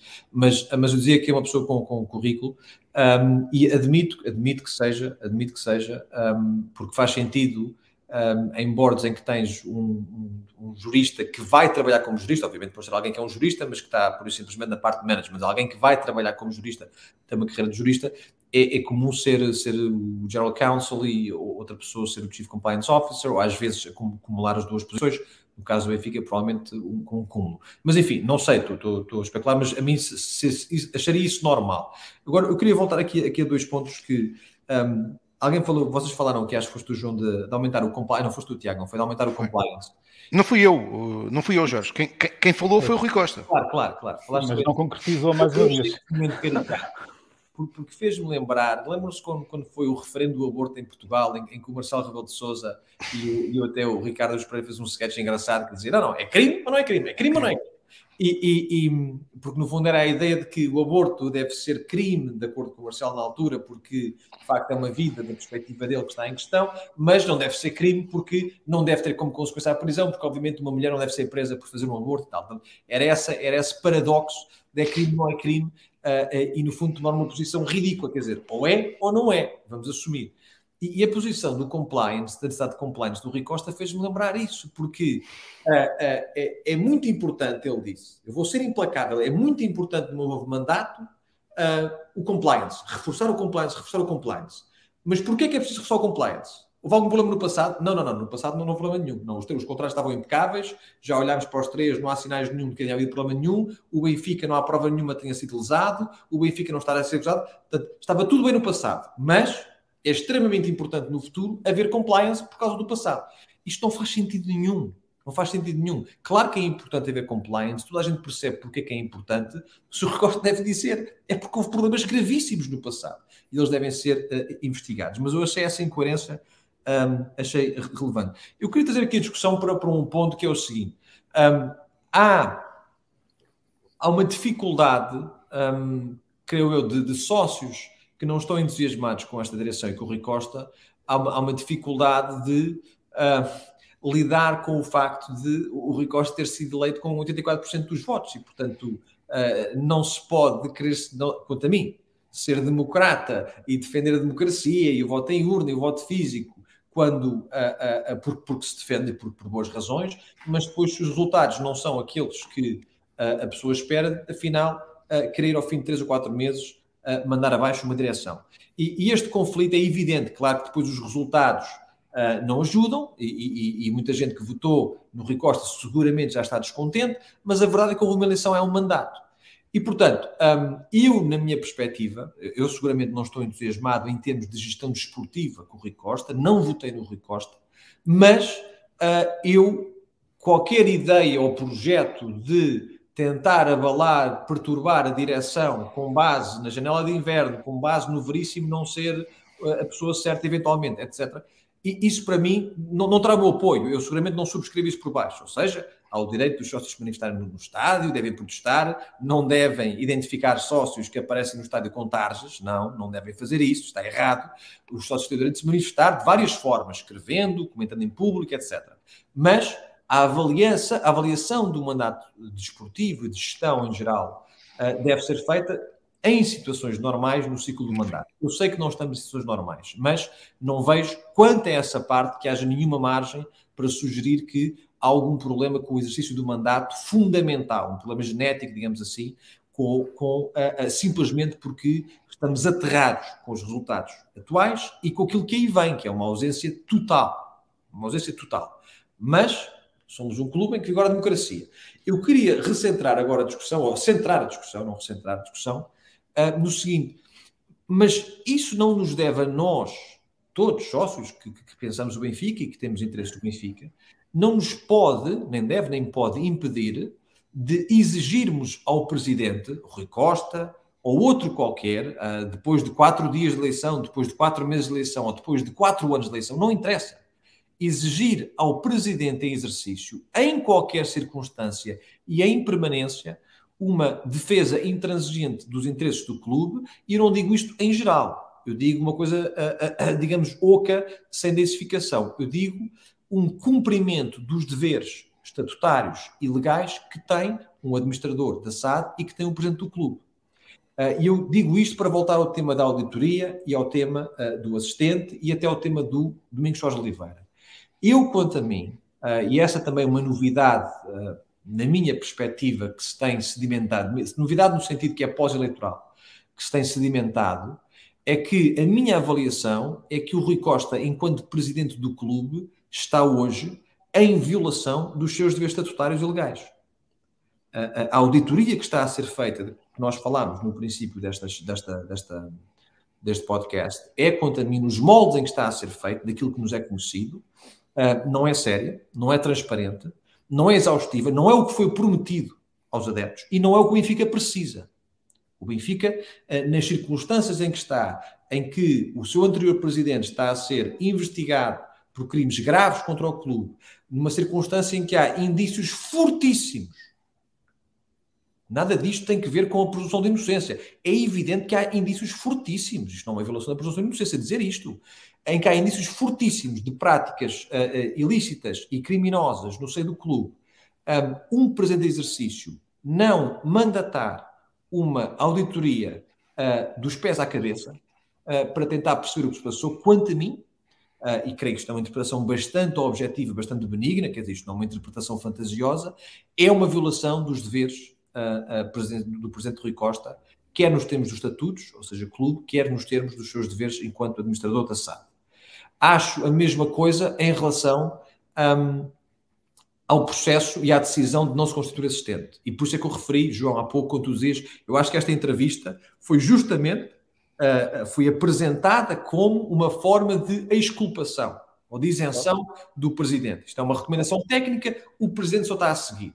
Um, é uma forma de comunicação. Não, não há, ninguém, não há ninguém de boa fé, desculpem dizer isto de uma forma tão direta, não há ninguém de boa fé que possa compreender que o Benfica não se queira constituir assistente no processo cartão vermelho, tendo em conta aquilo que todos sabemos que está em causa, tendo em conta aquilo que sabemos, pelo menos os indícios que temos dos últimos uh, 5 a 10 anos da administração de, um, de Luís Chico Vieira. Não há ninguém de boa fé que possa achar que isto, de acordo com um critério de racionalidade institucional, empresarial, um dever de diligência, um dever de lealdade da instituição, todos estes deveres que eu estou aqui a citar não é juridiquês, são coisas que existem na lei, nos estatutos, uh, e às quais o Rui Costa está vinculado.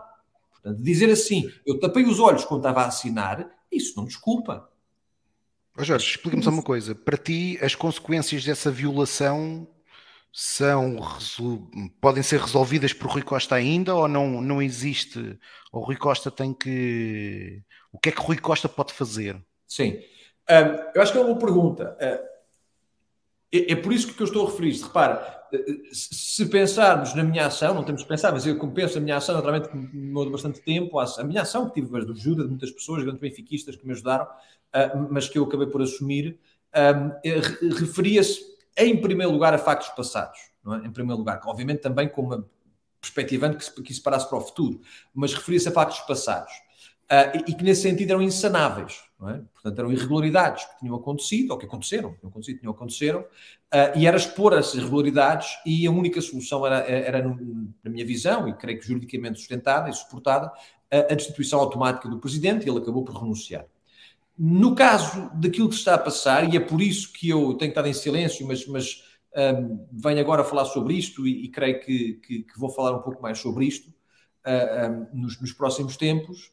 Uh, esses dois vícios que eu, que eu, que eu me referi aos seus incumprimentos de deveres, e há um terceiro que é o do Domingos, e também posso explicar porque é que me parece grave um, e claramente contrário ao interesse institucional, uh, são neste momento sanáveis. Não é? Claro, a, a, a, auditoria já deveria ter sido feita, deveria ter sido começada, claro, mas ainda é possível completá-la de uma forma, de uma forma digamos, profissional, competente e séria. Eu acredito que isso não vai ser feito de forma voluntária.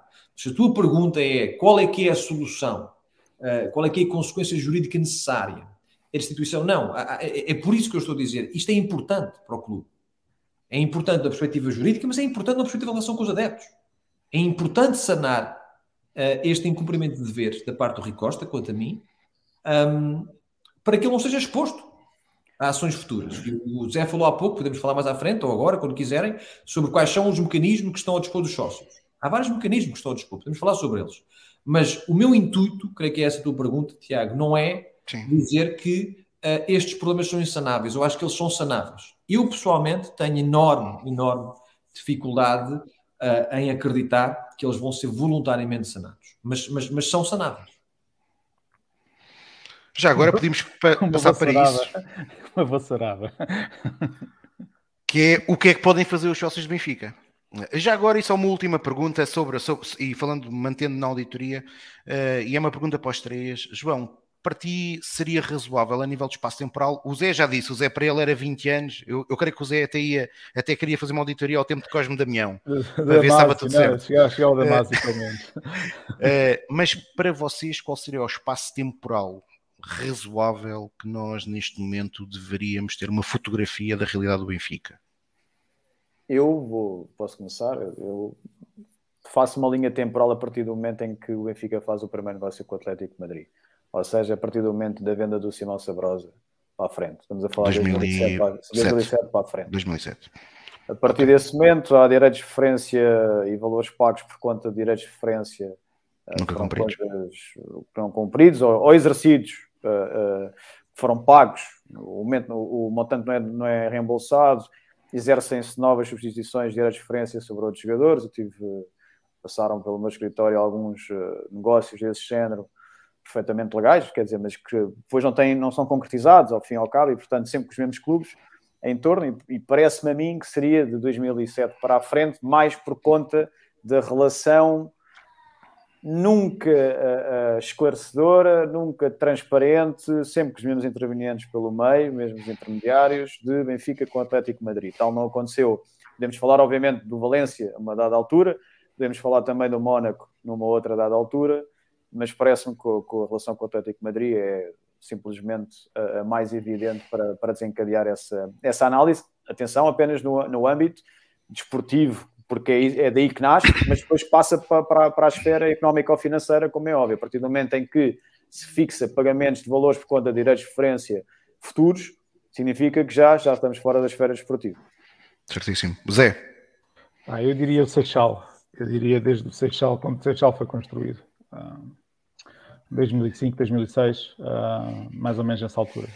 Mas, okay. mas eh, também, como Jorge estava a falar há pouco, uh, podia-se fazer isto por fases, ou seja, podia-se fazer isto por vamos nos focar agora nos cinco últimos anos, uh, vamos focar na hecatombe que aconteceu a seguir ao, a seguir ao Penta ser, uh, ser largado completamente nas mãos dos sócios, e depois a seguir ver o que é que se passa e, pá, e continuar.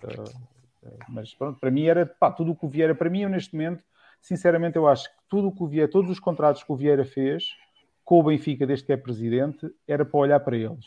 E não é só contratos de jogadores, é fornecimento de serviços externos, é tudo. Era olhar para isso tudo. Uh, mas percebo que é uma coisa, pá, é, é, é, brutal, é uma, é uma task Sim. brutal.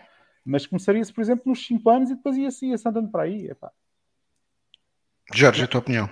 Eu acho, Tiago, que, que depende, Tiago e todos, um, acho que depende, acho que os períodos que o João e o José estão a dizer, quanto a mim, minhas experiências são demasiado longos para, para serem praticados. Nos aparecem documentos, de registro, etc. As próprias pessoas estiverem envolvidas, mas eu percebo o que eles estão a dizer. Mas, mas eu acho que depende uh, do objetivo, honestamente. Quer dizer, porque é que uh, é importante para pacificar o clube, para pacificar o clube, é importante nós termos uma análise e dizer assim: isto aconteceu, aconteceu desta maneira, este homem fez isto, este homem foi ajudado pelo A, B, C, D e F, isto nunca mais pode acontecer neste clube, vamos... Este, essa é uma função da auditoria quanto a mim. A partir do ponto zero, sim, concordo. Uh, ser 10 anos ou, ou, ou 13, para mim, não, não é muito diferente. Nessas não é, mas, ó Jorge, desculpa interromper, não é, não, é, não é, a questão, se calhar, não é tanto no tempo, tem a ver com, vamos lá ver, o Benfica, como a sociedade esportiva, tem épocas desportivas tu podes até escolher as épocas esportivas relativamente à, à, à análise que queres fazer. Há, em determinadas épocas esportivas, podes escolher determinados intervenientes. Eu disse, por exemplo, o exemplo do Atlético Madrid, porque é claramente o clube com, ou a sociedade esportiva com quem tivemos mais negócios. E os negócios que tivemos são altamente duvidosos, envolvem montantes de, de contas correntes perfeitamente uh, uh, visíveis a qualquer lado. Um exemplo que toda a gente conhece, Roberto, quer dizer, está, está, está aos olhos de toda a gente. Um, e portanto, a partir do momento em que as pessoas já não sabem, os sócios benfiquistas não sabem, é que para além das transferências existem uh, relações de, de, de, contas correntes, de créditos, débitos, entre o débito e o dever, direitos de referência que servem e justificam a, a circulação de dinheiro, tu consegues identificar e separar por cada área temática, se, se quiseres. E nesse caso, o Benfica, nos últimos 10, 15 anos, é, é fácil fazer essa, essa, essa organização por uh, negócio, ou seja, Nós tivemos até há, há umas semanas atrás um exemplo de vários jogadores, e o, exemplo do Zé que ele deu também do Correia, por exemplo, faz parte de um segmento de jogadores que quer dizer, nem, nem, sequer tiveram desempenho desportivo, é quase nulo. E, portanto, tu consegues também fazer. Equipa B. Sim, mas consegues fazer uma divisão, nem que seja, olha, nem que seja por equipa. Equipa A, equipa B. Consegues fazer de várias formas a, a, a essa, essa análise. Uh, obviamente, traz sempre os mesmos intervenientes, que serão no máximo três.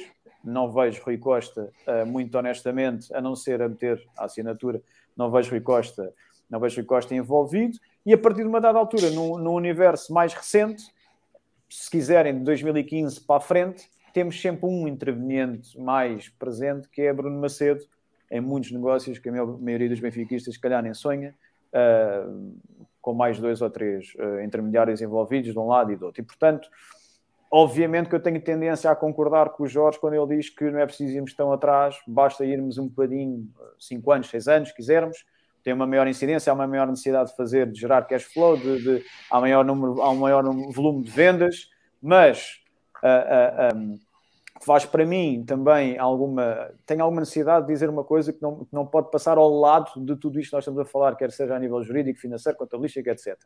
Houve uma má gestão desportiva. O, o, a questão do Penta, nem tudo, ou seja, nem tudo se resume em interesses. A, a, a, interesses financeiros, quero dizer, há uma incompetência global desportiva. E isto também tem que ser assumido, quer dizer, não é, não é só uma questão de, de dinheiros e de, de, de, pagamentos a comissões, de intermediários. Há incompetência desportiva. O Penta, o ano do Penta, é uma coisa que está a olho nu o desinvestimento que foi feito neste termo, que é vendeste os teus melhores ativos por quantias bastante consideráveis, interessantes, bons negócios, mas depois, desportivamente, não comataste essa lacuna. Isso é gravíssimo, quer dizer, isso também é uma outra parte, uma auditoria que tem que ser feita, mas que daqui não se consegue atingir, não consigo retirar consequências, não consigo sancionar alguém por ter feito essa incompetência. A única forma de sancionar esse alguém é fazer o varrimento, como o meu amigo Zé há bocado utilizou esta expressão, vacilar neles todos e tirá-los de lá. Desculpa, o caso, o caso do, do, pagamento aí era um dos temas tratados da minha ação. Quer dizer, recorda-te que uma coisa é compras mal feitas, que, dizer, claro. vou lá de Duricídio. Duricídio é tentar entusiasmadíssimo com a compra do Icitos. Também eu, confesso, foi o melhor jogador da Liga, da Liga Holandesa no ano anterior. Como, como, tanto, como, tantos jogadores, isso acontece e não se pode, obviamente, criticar. Claro. Não, o, o, tema do Penta, eu quero voltar ao da auditoria, porque eu estava a concluir, mas depois tu quiseste desculpa. Não, tudo bem. Uh, mas eu queria só voltar para concluir. Mas uh, ah, um, o, o, tema do Penta, uh, há uma questão desportiva, mas atenção, porque aí, aí, aí eu acho claramente há uma correlação, e era um dos pontos de entre uh, uh, o, o, pagamento desabrido da dívida do Benfica, parte dela estava vencida, um, e, e, novos empréstimos obrigacionistas para, para, para mudarmos o, o, o, bancos, ao fonte do dinheiro, no mesmo contexto em que o Vieira estava a renunciar à sua dívida. Que foi e fizeste a ligação e a ligação é, é perfeitamente é normal e justa. É lógica, como é óbvio. Como é óbvio. portanto, mas agora voltando à auditoria. Portanto, eu percebo todas as preocupações que, que, que os Joões estavam, estavam a dar. Estava só a dizer que uh, acho que é preciso pensar qual é o objetivo. Um, quanto a mim, parece-me evidente, estamos de acordo, que é quase a pacificação, o, o, o, efeito de catarse, não é? Quer dizer, temos que passar pelo processo de reconhecer um, um, um, o nível de falência moral a que chegou, eu não diria ao clube, mas que chegou o exercício de poder no clube, o abuso de poder no clube, para podermos avançar para a frente. Não deixar a ferida aberta, não é? O que estás a querer dizer é isso, é não deixar a ferida aberta, é sarar a ferida, fechar. O, o segundo objetivo que eu acho que é legítimo é um objetivo de um, buscar, encontrar um, as fontes de prejuízo para literalmente responsabilizar os culpados. E, portanto, aí, de facto, pode justificar não sei quantos anos atrás.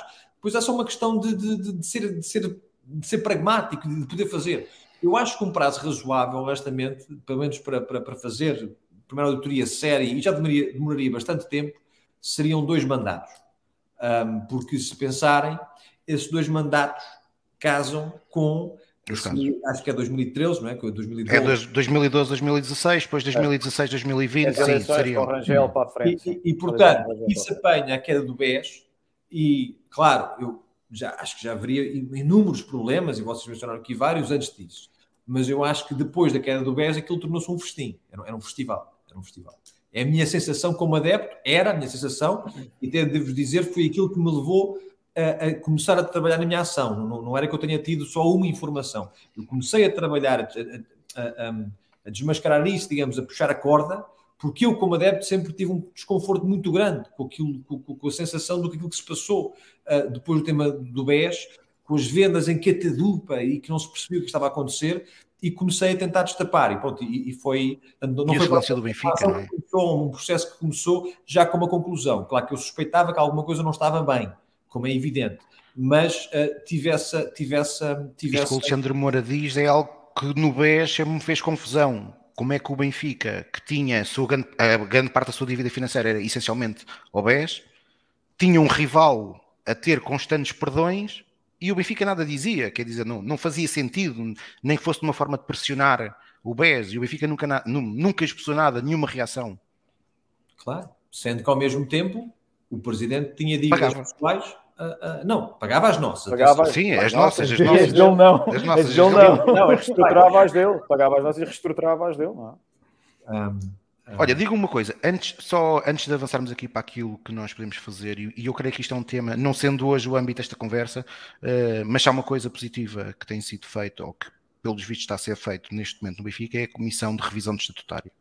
Uh, e a pergunta que eu queria fazer aqui a, a vocês os três é é possível, com a atual forma como os órgãos sociais são eleitos, em lista única, em que nós estamos a eleger um presidente, uma, um presidente da mesa e um conselho fiscal, mas que ao fim do dia o cabeça de lista, o que as pessoas votam é no número um, uh, nós termos um conselho fiscal que, pelo menos na minha opinião, já devia ter uh, dito qualquer coisa sobre, sobre o que está a passar no Benfica, uh, será possível com estes órgãos, ou seja, no modelo atual, isto ser feito, ou de facto é imperioso o Benfica, como, como já teve no passado e como outros clubes têm, eh, fazer uma eleição para os três órgãos e, portanto, garantindo a independência de cada um dos órgãos. Qual é a vossa opinião sobre, sobre eh, essa possibilidade?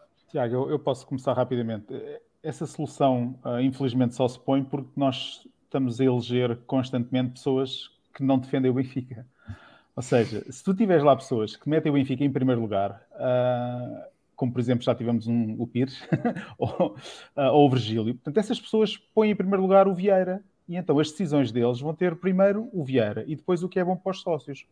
Uh, se nós estamos a eleger essas pessoas, nós vamos ter que separar os poderes, Pá, sem dúvida. Eu acho que é, um, é, uma das hipóteses que nós temos, até para proteger o Benfica no futuro, de outra pessoa dessas ser eleita um, que leve tudo à frente. Uh, nós tivemos o exemplo da AGE que não foi possível marcar, mesmo que o presidente da mesa da Assembleia Geral quisesse marcar, eu acho que ele podia ter marcado, mas não quis, um, porque a preocupação era primeiro o presidente e depois os sócios. Se nós elegemos pessoas que metem os sócios e o Benfica em primeiro lugar, isso não tem problema absolutamente nenhum.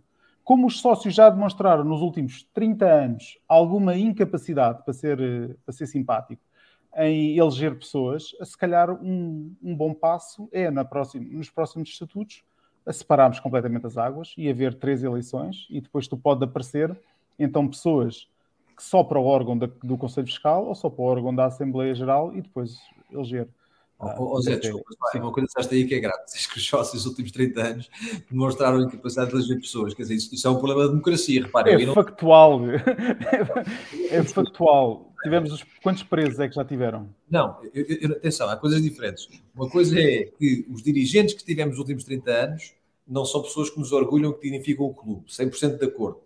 Uh, mas Uh, no momento em que nós dissermos o problema é a democracia, acabou não, tudo. Não, não, não. A legitimidade está toda lá. Oh, Jorge, o que eu estou a dizer, a legitimidade está toda lá. Eu sou a primeira pessoa a dizer, o Rui Costa venceu as eleições, limpinhas, 84%, não tem problema nenhum. O que eu estou a dizer é que quem eles estão a eleger, na minha opinião, as pessoas, os dirigentes, como os Pires de Andrade, os presidentes dos Conselhos Fiscais, os Luís Nazarés, o Vieira, os Rui Costas, não são as pessoas que podem levar o nosso clube para onde ele já teve desde 1904. Essa é a minha opinião. Epá, e, e tem, tem demonstrado nos últimos 30 anos em que tivemos N problemas e o Benfica nos últimos 30 anos tem sido.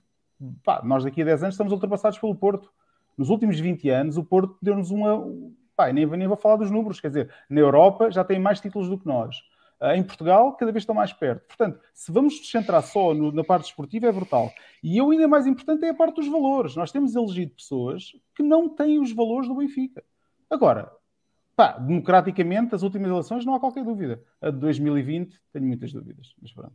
Não, não, mas isso também. Eu só queria, só queria enfatizar que eu estou de acordo com a tua avaliação das pessoas. Sim. Não estou de acordo que o sistema seja o problema. Hum. O sistema, na verdade, pelo contrário, o sistema é um, é um ativo que nós temos, que é Sim. os sócios são de facto os donos do clube. Uh, uh, agora, é verdade, claro que tendo em conta a volatilidade emocional que está associada ao futebol, que se isto acontece em eleições uh, legislativas e políticas, a manipulação hoje em dia cada vez maior, uh, portanto, há riscos da democracia, não é? Mas é, é a frase do Churchill que é, é, é, é o pior sistema, quer dizer, é, explica qual é que é o melhor, no fundo.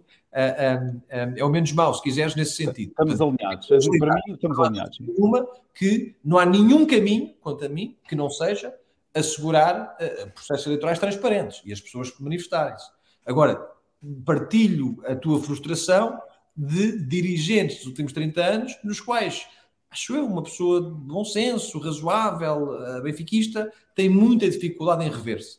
Uh, Tiago, há aqui um ponto interessante também sobre isto que você está a dizer e tu, que é, uh, se nós formos pensar uh, na, na, no tempo do Vale Azevedo, um, até no tempo do Vale Azevedo houve uma lisura profissional da mesa da Assembleia Geral que foi completamente atropelada no, no, no tempo do, do Luís Vieira, do anterior presidente.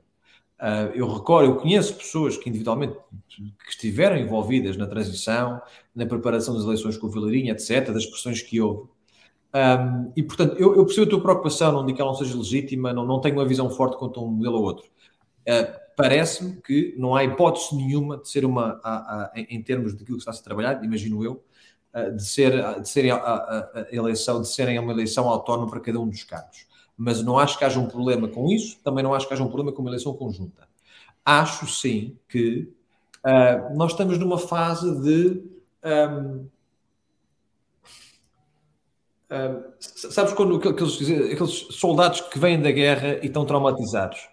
nós estamos numa fase de 20 anos de abuso, abuso institucional, uh, e em que começamos a desconfiar de tudo e de todos, percebes? Portanto, se tu perguntas, claro, eleições autónomas para cada órgão, podem evitar esse cenário? Sim, podem evitar esse cenário.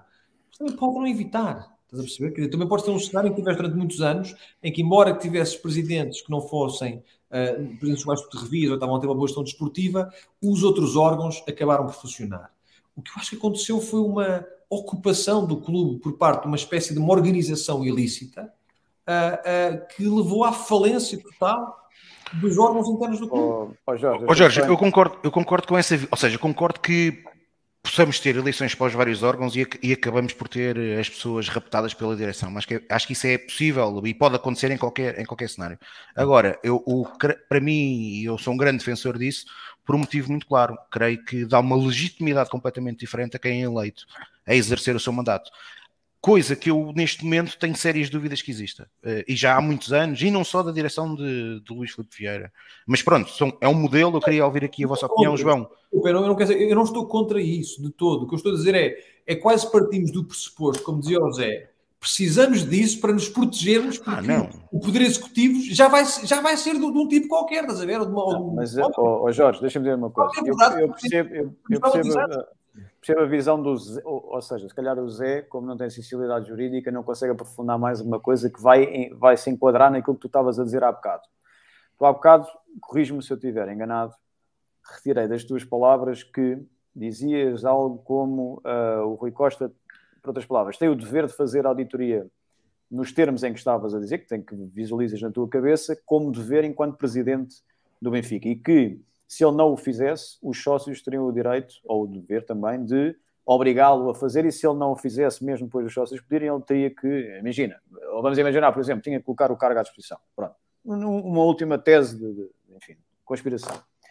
Esta questão dos estatutos relacionada com isso, eu vou-vos dar o exemplo do que aconteceu no Sporting, uh, com um colega nosso também, advogado, um, que por duas vezes evitou uma convocação de uma Assembleia Geral obviamente que o motivo era grave, era a de um mandato em curso do Varandas, uh, em que cumpriram as formalidades todas, simplesmente esbarra sempre na mesma coisa, que é o que acontece também no Benfica. Há essa possibilidade, porque ser demasiado amplo e genérico, de a justa causa, ou seja, do presidente da mesa não entender como justa causa o motivo apresentado para a revogação. Vou dar um exemplo, um caso prático. Trabalhamos aqui os quatro. O Zé, por exemplo, estava a dizer há bocado a questão da independência. Como há uma lista que é apresentada para todos os órgãos, não existe essa independência a priori, porque estão todos segmentados dentro do, do daquele enquadramento pessoal, daquela relação que todos têm, todos os membros dos órgãos, e, portanto, se acontecer alguma coisa de grave relacionada com uh, o comportamento, com os atos praticados pelo atual presidente ou diretores, qualquer sócio poderia apresentar um pedido de convocatória da Assembleia Geral para a revogação do mandato com justa causa e, à partida, tal e qual como aconteceu no Sporting, esse presidente da mesa da Assembleia Geral, por mais que se tivessem todas, cumpridas todas as formalidades para essa Assembleia Geral, não aceitava porque não considera o motivo como uh, uh, suficiente para essa revogação. Parece-me a mim que o que o Zé queria dizer, e Zé, corrijo-me também se eu estiver enganado, onde tu querias chegar era se existisse essa independência, se não existisse uma, uma vinculação entre, dentro da mesma lista vencedora, membro, os membros da mesa uh, e da direção, seria mais fácil tu desencadeares a, a, a, tal democracia, aquilo que eu chamo de democracia benfiquista. Há um problema gritante no, no, no Benfica, isso manifesta-se manifesta esta quarta-feira, quando se fez uma manifestação com uma média de idades à volta de 20, 21 anos, a ser criticada por sócios mais velhos. Quer dizer, toda a gente tem direito, obviamente, a criticar o que não gosta, desde que seja de forma uh, completamente civilizada. Mas há uma coisa que me preocupa mais no meio desta conversa toda que nós estamos aqui a ter. Há uma fricção cada vez maior entre os sócios. Isto é isto vê-se em todo o lado. Entra-se no estádio, vê-se, cá fora vê-se. É uma questão eventualmente geracional, os mais novos são mais irreverentes, manifestam-se mais, uh, e que obriga depois aqueles que não gostam disso uh, uh, obrigam eventualmente a responder e, e, a fazer como um sócio benfiquista que estava ao lado de um jornalista que quase que impedia o rapaz que estava na administração de falar. O que eu quero dizer é que nós temos, por exemplo, os estatutos não permitem aos sócios mais novos convocarem uma mera Assembleia Geral. Nós já temos uma dificuldade enorme, e eu assisti ao Zé que ajudou uh, na, na, na, em toda a formalidade e burocracia que foi para convocar aquela Assembleia Geral sobre o Regulamento Geral, uh, do qual eu fui subscritor, obviamente, só teria que ser. Eu vi a complexidade que é uh, num clube, num clube, uma associação como o Benfica, meramente convocar uma Assembleia Geral sobre o Regulamento Geral, que nem sequer tem, tem um de 1900 e troca o passo, não é e não está adaptado aos dias de hoje. Quer dizer, o próprio clube tinha que ter o interesse de convocar para ele próprio pedir a convocação desta Assembleia Geral. E chegámos ao ponto de ver um, um colega nosso também, um colega nosso, enfim, também foi meu professor, eu, eu tenho uma, uma melhor relação enfim, de, de simpatia por ele, por causa dessa ligação pessoal, admitir-se do cargo, veja-se bem, porque a direção não lhe dava condições para criar uma Assembleia Geral. Nós tivemos um presidente de uma Assembleia Geral admitir-se porque a própria direção não criava condições para reunir a Assembleia Geral. Sim. Isto é uma coisa surreal, isto não acontece em um país de terceiro mundo. E, portanto, os estatutos do Benfica, ao serem demasiado genéricos, abrangentes, dá asa a várias interpretações, fez com que os sócios do Benfica se desinteressassem pela vida associativa do Benfica. Este, este é que é o verdadeiro problema. Portanto, tu tens aqui um, um, um, não só uma questão geracional, tu vais ter aqui um problema grave para ultrapassar, que eu tenho muitas dúvidas que a própria alteração estatutária em toda a linha resolva este problema de trazer novamente os sócios a votar. E mais, vocês não disseram uma coisa que eu acho que estão todos cientes, uh, há uma abstenção grande em termos de votação de, de, de, de votos no, no Benfica. Sim, fortíssimo. Vocês fortíssima. Portanto, as pessoas pensam, ah, no, no, no ano 2020, com as eleições com Noronha, Rui Gomes da Silva, Vieira, etc., um, houve não sei quantos mil votantes. Uh, não sei quantos sócios que foram, que foram votar. Foi a maior votação sempre. Em número, em número de sócios, mas a abstenção continua elevadíssima. Mas em 2021 foi melhor ainda. Foi, foi, exatamente, portanto, há, há, aqui uma.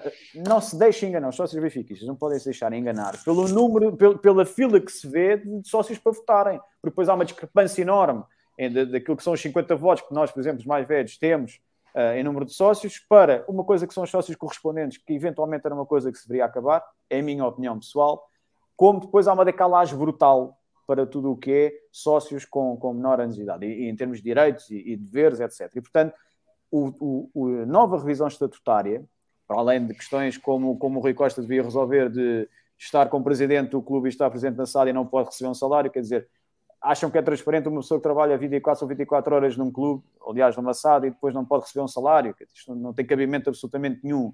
Sócios mais novos poderem convocar Assembleias Gerais.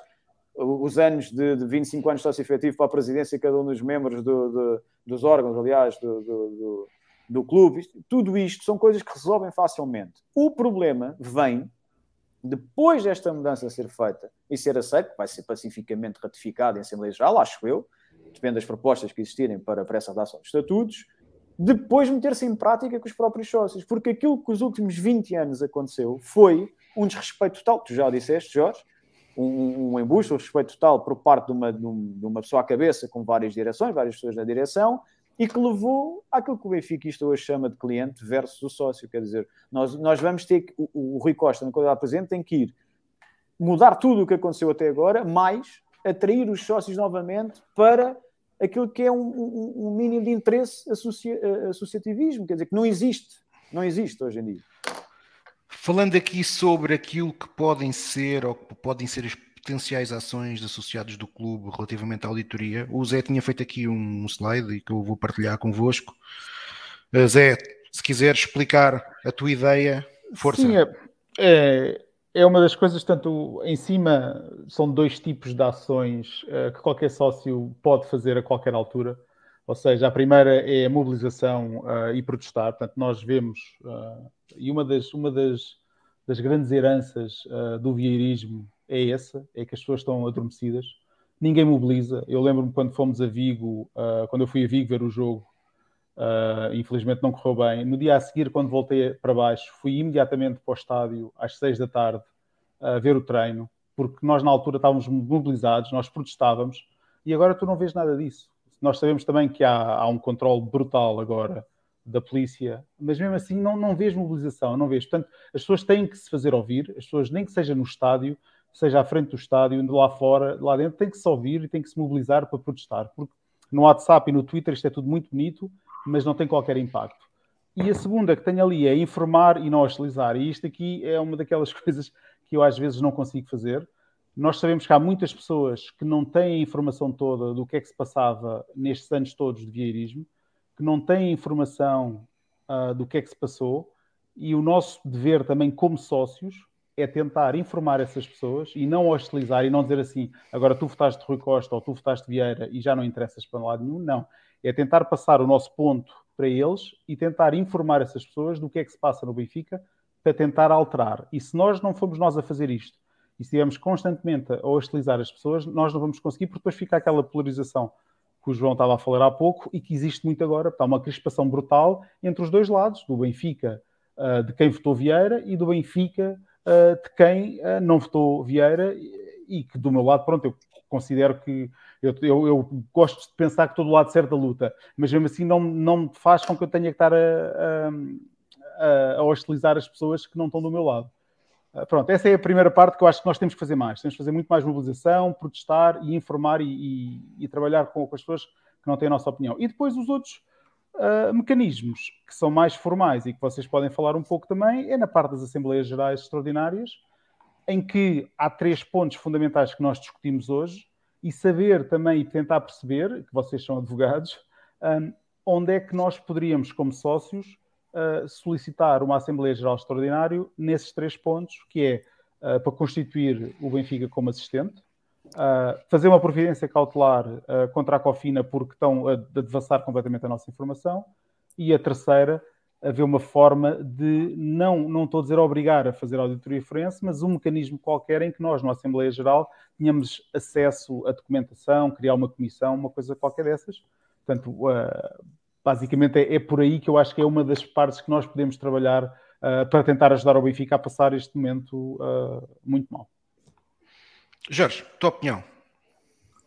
A opinião é a seguinte: um, acho que as coisas que o Zé mencionou, um,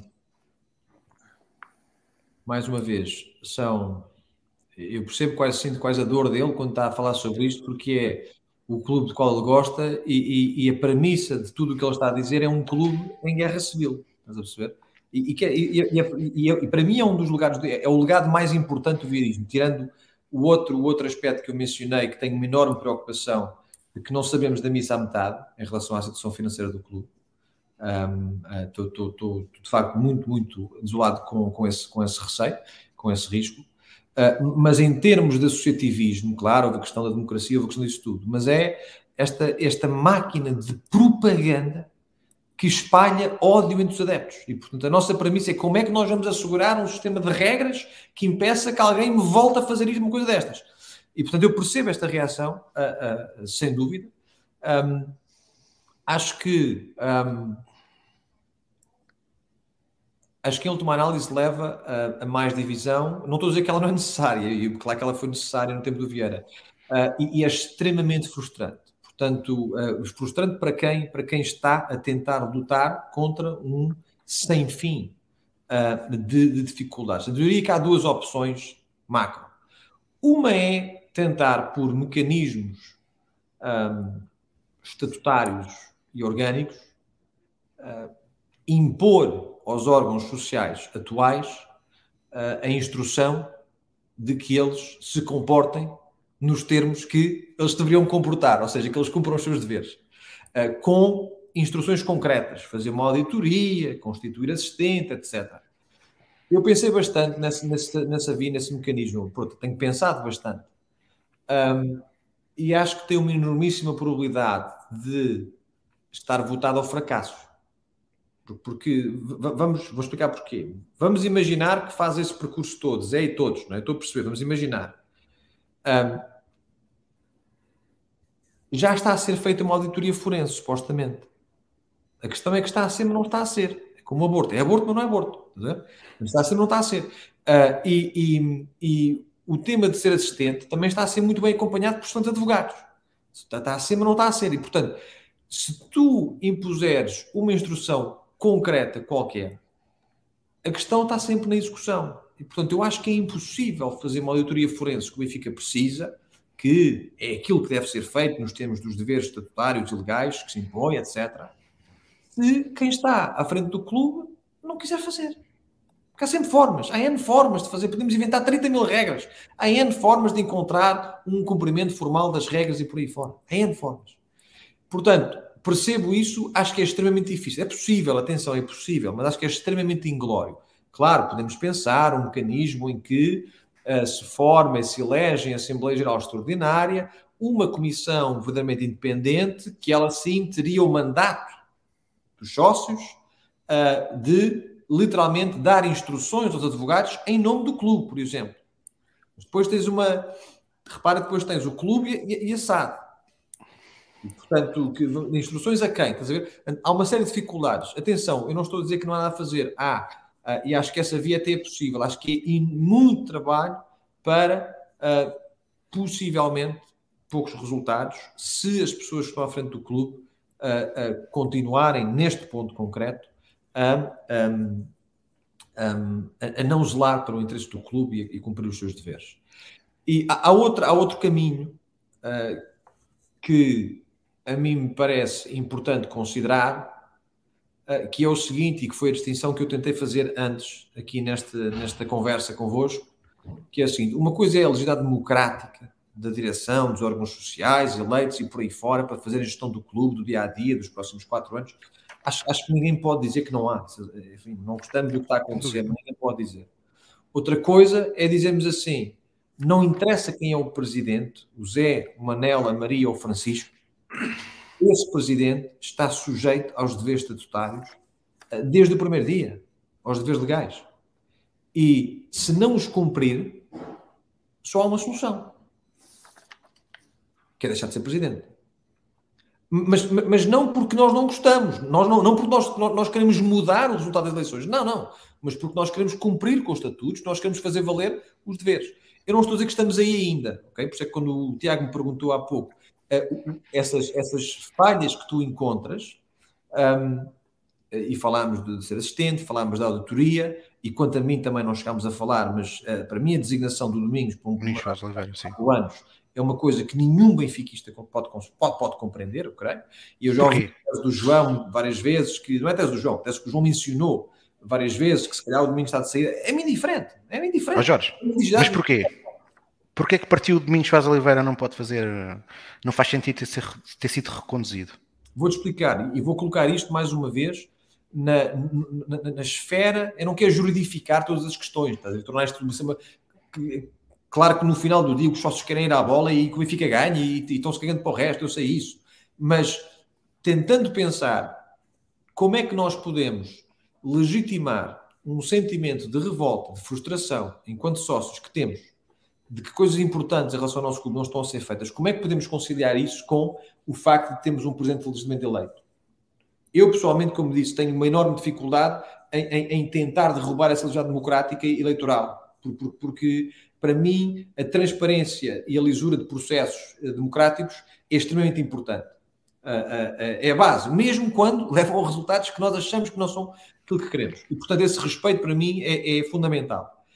E a forma como eu encontro de um, conciliar eh, aquilo que me parece uma violação clara uh, dos deveres presidenciais por parte do Rui Costa é, é este elemento jurídico, se quiseres. Pronto. Uh, voltando ao tema do, do Domingos. Uh,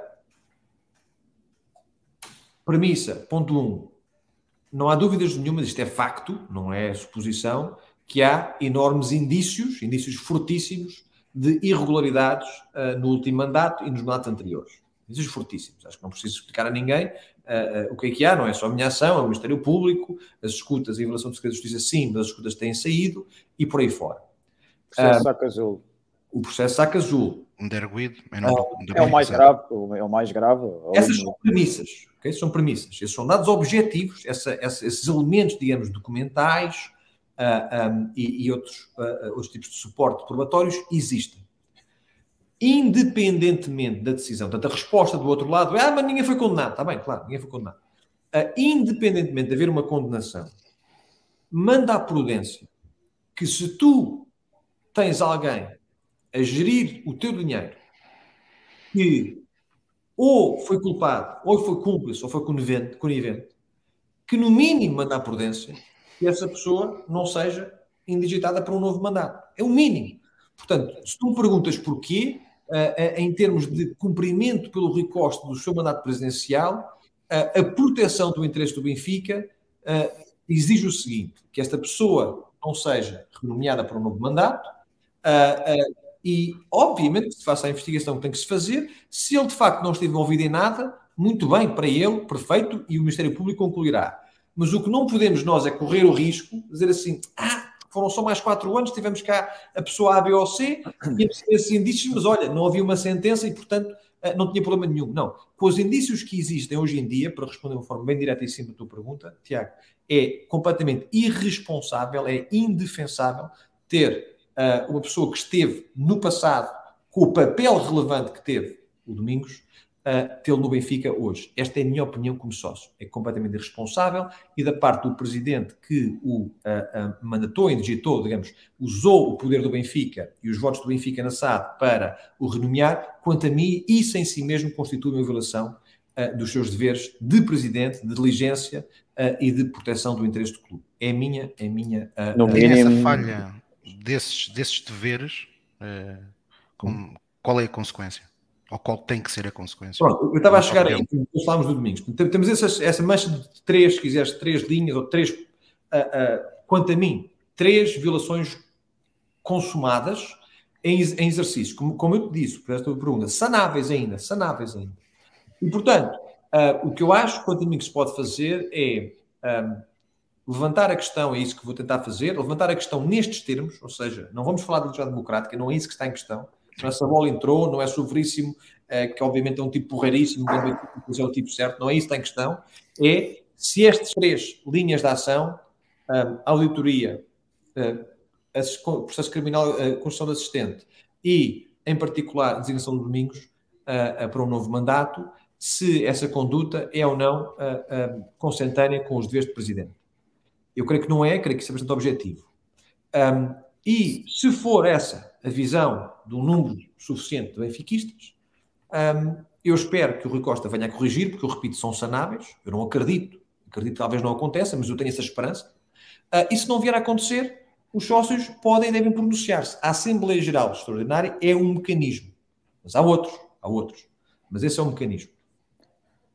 João. Eu ia vos interromper só por causa de uma coisa. A teoria diz-nos uma coisa e a prática diz-nos outra. O caso do Domingos Chaves Oliveira é um caso muito fácil de resolver. Fácil, obviamente, quem estaria lá dentro, ou, do exemplo, se eu estivesse lá dentro, como é que se tentava, tentava resolver a situação. Ponto 1, um, tentativa número 1, um, suspensão do mandato, chegar a acordo com ele, obviamente, para suspender o mandato. Ponto 2, teria que chegar a um acordo para ele sair, eventualmente até pagando uma minimização, correndo-se o risco depois mais tarde vir a ser acusado e, e, e ficar provado que, que tinha um, e que teve e que prejudicou o Benfica, mas ao menos uh, uh, obtinha-se logo o efeito que o Jorge está a dizer, que era já não estava lá, já não prejudicou nos anos seguintes, já não teve qualquer tipo de efeito nem uh, influência naquilo que se passou até esta data. Segundo, há bocado o, o José apresentou-nos aqui um, um documento que está relacionado, que é com a prevenção cautelar, com a constituição do assistente, como é que um sócio benfiquista, como é que um grupo de sócios consegue mexer para tentar fazer com que os seus representantes, nomeadamente a direção, haja em conformidade. Bom, o plano teórico também nos diz uma coisa e a prática diz-nos outra. Na prática isto é quase impossível, porque tem que ser através de uma Assembleia Geral dos Sócios no clube, para obrigar o clube a, a, a aprovar uma decisão de se constituir como assistente aonde? Na SAD, ou seja, quem é ofendida no processo, por exemplo, o cartão vermelho, é a SAD. Quem tem aqui legitimidade para se constituir assistente é assado. E, portanto, só haveria uma duas maneiras. Ou nós marcávamos uma Assembleia Geral que vai demorar tempo e vai exigir formalidades uh, para se decidir em sede da Assembleia Geral no clube que, como acionista uh, uh, específico, especial, acionista maioritário da SAD, proponha na Assembleia Geral da SAD a constituição de assistente e depois aí tem que ir à Assembleia Geral da SAD, ou então um grupo de acionistas da SAD pede a convocação da Assembleia Geral na SAD para uh, fazer isso, já que a direção não o faz. E aí teríamos um problema, encostaríamos à parede, um problema, atenção, para a direção do Conselho de Administração, porque encostaríamos uh, o Conselho de Administração à parede se o, o, o, se impedisse ou se não fizessem aquilo que fosse decidido na Assembleia Geral da SAD. Como nós sabemos, quem detém a maior parte do capital social na SAD é o Benfica, direto e indiretamente, através da sua SGPS e através do clube, mas também temos uh, aqui acionistas com, com uma posição, enfim, acionistas singulares com uma posição até bastante considerável. Eu acho que essa seria a forma mais rápida de se conseguir, seria através de uma Assembleia Geral da SAD, mas aí teria que ser, lá, lá está, teria que ser o clube a pedir essa, essa, essa convocação e, portanto, não há essa, essa intenção por parte do Conselho de Administração enfim, e, e, também da direção do clube para esse efeito, o que torna-nos a nós o processo muito mais penoso, muito mais demorado e, portanto, assistimos a esta, a esta política que o Benfica adotou de vamos aqui meter estes três senhores que, que são os experts na matéria a dizer porque é que nós não nos, não nos constituímos assistentes. Quanto à providência cautelar, o Zé mencionou também isso, é um tema que nós já falámos aqui. Eu não consigo perceber uh, como é que é possível não, não, um, não, não se fazer uma providência cautelar, quer dizer, contra, contra esta questão das, das, escutas. Eu vou já aproveitar até para estou a ver aqui a nota do, do, do sócio do Jaime Amores, se o clube pode constituir-se assistente. Eu diria que o clube podia tentar assistir, constituir assistente, mas seria recusado. Há também aqui uma possibilidade de um, um acionista da SAD se tentar constituir assistente e também há aqui, e também há aqui, obviamente, uma, uma grande possibilidade de não ser aceite essa constituição. É a SAD na qualidade de ofendida, que tem esse interesse. E, portanto, o Jorge e eu já refletimos até muito sobre esta questão. Uh, como é que se combate a inércia e a falta de vontade, intencional ou não, isso já não interessa, de a, a direção não se querer constituir, não querer constituir a Benfica, a Benfica Sada enquanto, enquanto assistente. Enfim, isso é algo que o Rui Costa responde através dos advogados a dizer que não é um momento processual adequado. E atenção, diz uma coisa muito importante que passa ao lado de, de, de, muita gente cá fora, que é ainda estamos em tempo de nos constituir. O que eles fazem basicamente é mandar para cima do resultado da auditoria uh, depender, fazer depender a constituição do assistente ou não. Eu já disse, não tem nada a ver com os quadrados de trabalho esportivo, tem a ver, obviamente, com, com a, a questão de, outra parte do cartão, do cartão vermelho. Novamente, até para responder ao Rio Amar, um grupo de sócios do clube poderia tentar fazer isso, mas é indireto e, portanto, teria que sempre ser uh, o, o assado, e, e, existe o risco de um próprio acionista de assado ter essa dificuldade de ser recusado, de ver ser recusado. Gostaria também de puxar atrás e gostava de, de ouvir a vossa opinião, embora seja um tema que, que, não me agrade, uma breve nota, vi há bocado também em rodapé um sócio, uh, queria saber a nossa opinião sobre a presença de Luís Filipe Vieira no estádio em Leiria por causa de, Ó oh, João, eu, eu, eu, coloquei aquela, eu coloquei aquela nota uh, em destaque porque tu estavas a falar sobre a balcanização do Benfica. Uh, e eu queria aproveitar aquela nota para te fazer uma pergunta, mas que posso estender também, obvi obviamente, ao, ao claro, Jorge todos, e ao Zé, que se a presença de Luís Filipe Vieira não acaba também por ainda aumentar essa balcanização. Porque, efetivamente, neste momento ele continua a ter um processo a decorrer na Justiça e, portanto, essa, a, aqueles que já não gostavam Luís Filipe Vieira e que já colocavam em causa muitas das suas ações eh, neste momento, e como o Jorge dizia há pouco, embora ele não tenha sido condenado a nada, eh, de facto existem indícios muito fortes eh, e as escutas, quer se queira quer não, estão aí e nós conseguimos perceber. E, portanto, se essa exposição de Luís Filipe Vieira não é desnecessária. Ou, para o Benfica é todo, na minha opinião. Para o Benfica é de todo desnecessária. Posso, dizer uma coisa, desculpa, que eu quero ir ao, ao Vieira, mas posso, falaste aqui da, das escutas e do que há da, da prova, etc. E há uma, uma coisa que eu gostava de dizer sobre a presunção de inocência, que dizer em televisão e tal, esse que é sempre mais um bocado mais curto.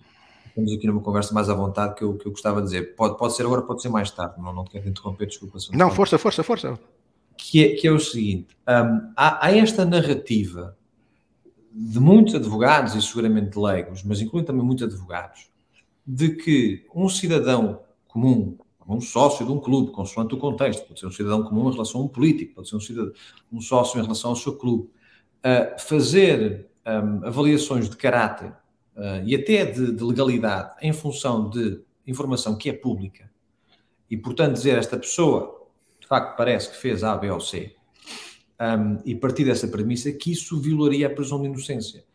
Um, e isso diz corriqueiramente. Quer dizer, se tiveres uma pessoa que está a ser julgada diz para esta pessoa, parece-me que obviamente não tem idoneidade para fazer A, B ou C, dá-me atenção, presunção de inocência, temos que esperar o processo de crime. Eu acho isso a maior estupidez, estupidez, e eu não consigo perceber como é que tantos, uh, até juristas, embarcam nisso. A presunção de inocência, o que é, é uma garantia constitucional é uma instrução da Constituição aos tribunais, aos, aos tribunais e aos sistemas, ao sistema judicial como um todo, naturalmente também à Procuradoria, etc.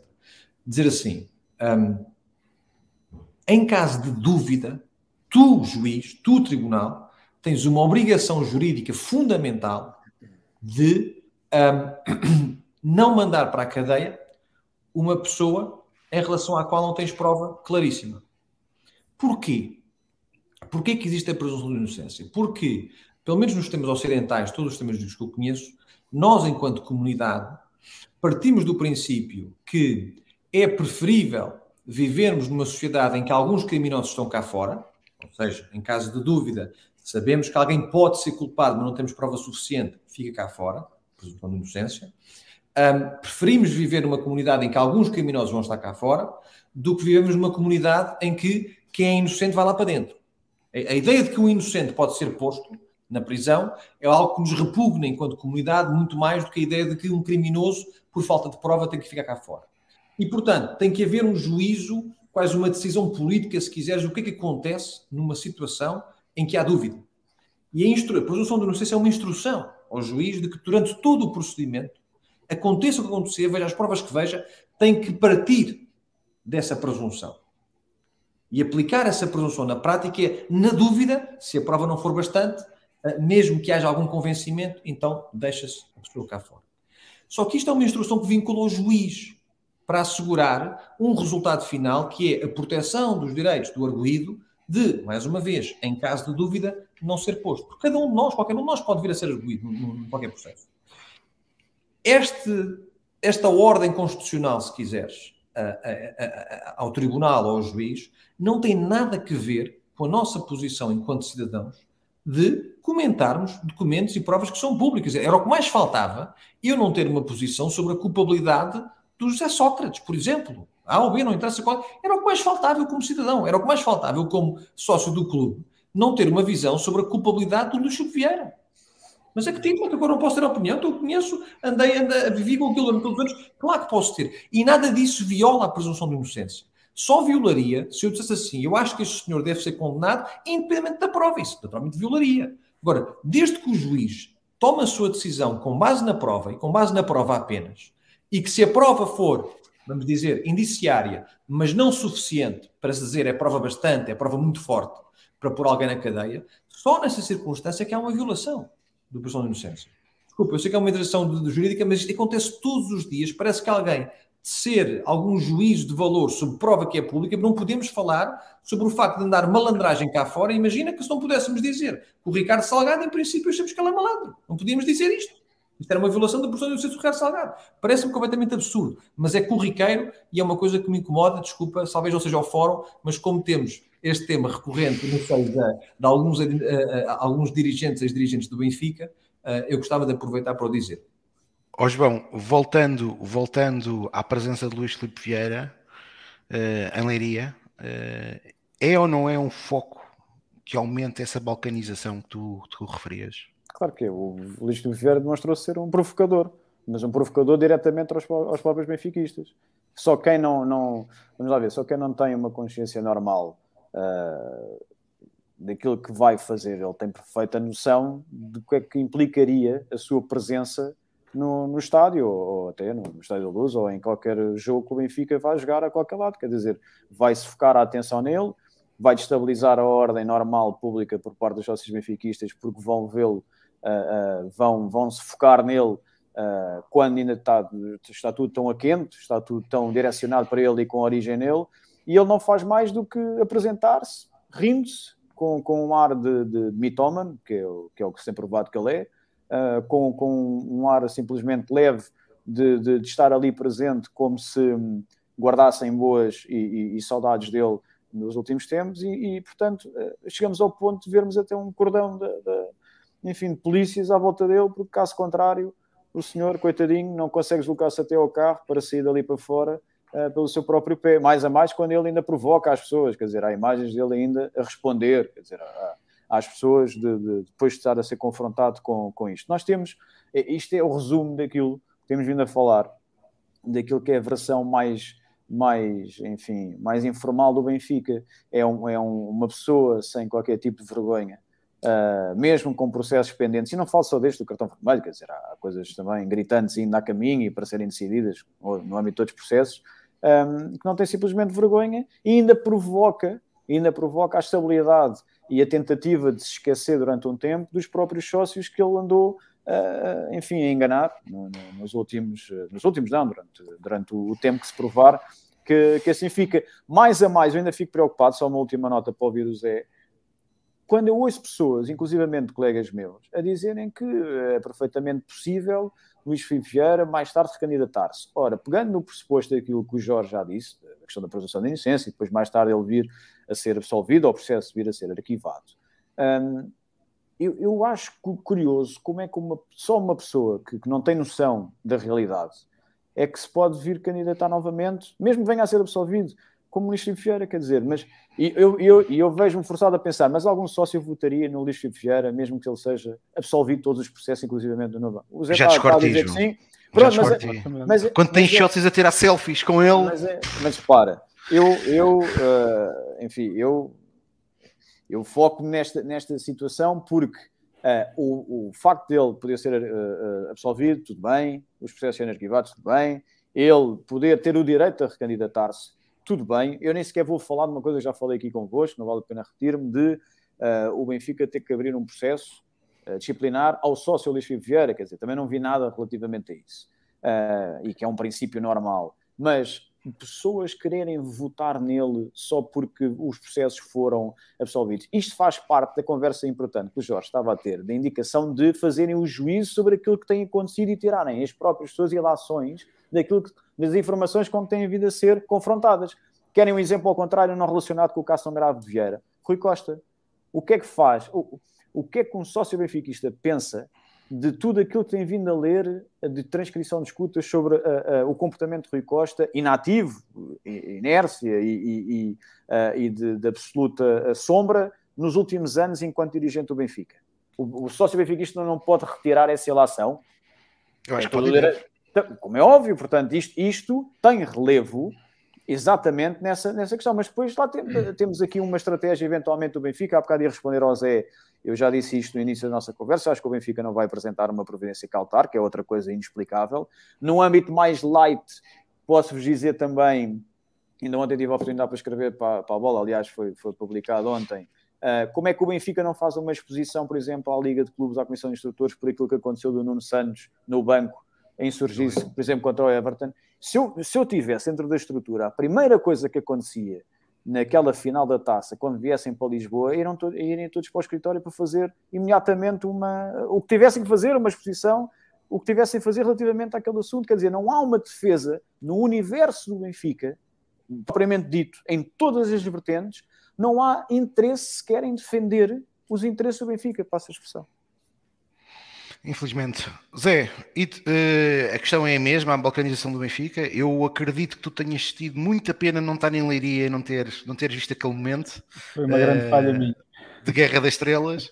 Mas olha, eu além da balcanização, uh, punha-te aí o comentário do António Costa de uma possível luta uh, eleitoral entre Vieira e Rui Costa. Não, impossível, impossível. Teria a sua piada. Teria, mas eles estão, continuam os dois no mesmo campo. Basicamente, o que está a acontecer aqui é se isto correr muito mal ao Rui Costa, como infelizmente está a correr agora, o que pode acontecer e se, e se ele for, eh, se os, se os processos não forem para a frente, o Rui Costa abdica e o Vieira poderá voltar. Uh, eu acho que esse é um cenário. Eu acho que eu acho que a máquina da propaganda está lá para os dois, ou seja, o Vieira neste momento ainda tem muita gente que votaria nele porque a propaganda é, é brutal, é, infelizmente ainda é brutal, ainda que tu ouves todos os dias a mesma conversa do, da obra, daquilo tudo, e também essa propaganda faz com que isto esteja um bocadinho polarizado ou muito, uh, mas eu acho que nunca seria um contra o outro. Eu acho que ou vem um ou vem outro porque eles estão ligados uh, umbilicalmente. Há uma grande solução para isto, Zé numa das alterações estatutárias, e, e, certamente que será uma delas, que é baixar a idade de, de, dos anos de sócio efetivo para a presidência de cada um dos três órgãos do, do clube. Uh, se isso acontecer, para 20 anos, 15 anos, o que for, uh, nem que seja para coincidir, por exemplo, com os 35 anos de idade para, para a presidência da República, uh, eu acho que isso evita que voltemos a, a, ter essa possibilidade, a pensar na possibilidade de Vieira poder ganhar ou de Rui Costa poder ganhar. Acho que vai permitir a muitos sócios do Benfica se poderem candidatar. É algo que é do interesse de muitas pessoas. Podem fazer aqui coisas boas e eu acho que aí está o clique que eventualmente pode desincentivar uh, estas pessoas a candidatar. São... Nomeadamente, nomeadamente contra o Rui, o Rui Costa versus uh, Vieira, não me parece de todo. É, é a ilação também que eu retiro e vamos ver agora um Vieira mais presente certamente nos próximos tempos. Aliás, já se anda a dizer aí que o Luís Filipe Vieira vai dar uma entrevista uh, a um canal televisivo dentro de breve. Uh, não me parece de todo que Vieira vá, uh, enfim, parabenizar Rui Costa pelo, por aquilo que está a fazer. Aliás, vai tentar ter aqui um leverage sobre a figura de Rui Costa, vai tentar minorar, vai dizer que, que estava debaixo da sua alçada, etc. E, portanto, vamos ver como é que Rui Costa reage a isso. Hum. Existe quem tenha essa teoria, não é? Que defende a teoria que Luís Filipe Vieira, com a presença dele em Leiria, também quis demonstrar que o Benfica está mal ou não está tão mal. O estado a que o Benfica está neste momento, com ele provavelmente não estaria. Ou seja, que, que o estado mesmo desportivo uh, está, entrou num ponto tal que falta a sua figura, a sua liderança. Uh, que pelo menos era, é, é uma, uma, um dos motivos de ele ter estado presente em Leiria, é esse e portanto, é, isso estás a dizer da entrevista faz algum sentido. Eu acho que é provocador e é idiota. É a minha opinião relativamente à presença de Luís Chico Vieira. No... É, é, e mal, mal, formado, claramente mal formado. É, é inacreditável. Bem, mas sim, Jorge. Jorge. Jorge, tu não acreditas como há, existe uma teoria há alguns meses do Benfica, isto aqui é um bocadinho provocador, é o que eu estou a dizer, mas há, há quem diga que Luís Filipe Vieira continua a ser o presidente do Benfica, só quem está trabalho. Não, eu vou dizer o seguinte: um, eu assumo com o Sérgio Benfica o compromisso de não permitir que o Luís Ferreira venha alguma vez mais a ser presidente do Benfica. Vou fazer o que for necessário juridicamente e o que for necessário eleitoralmente para assegurar que isso nunca vai acontecer.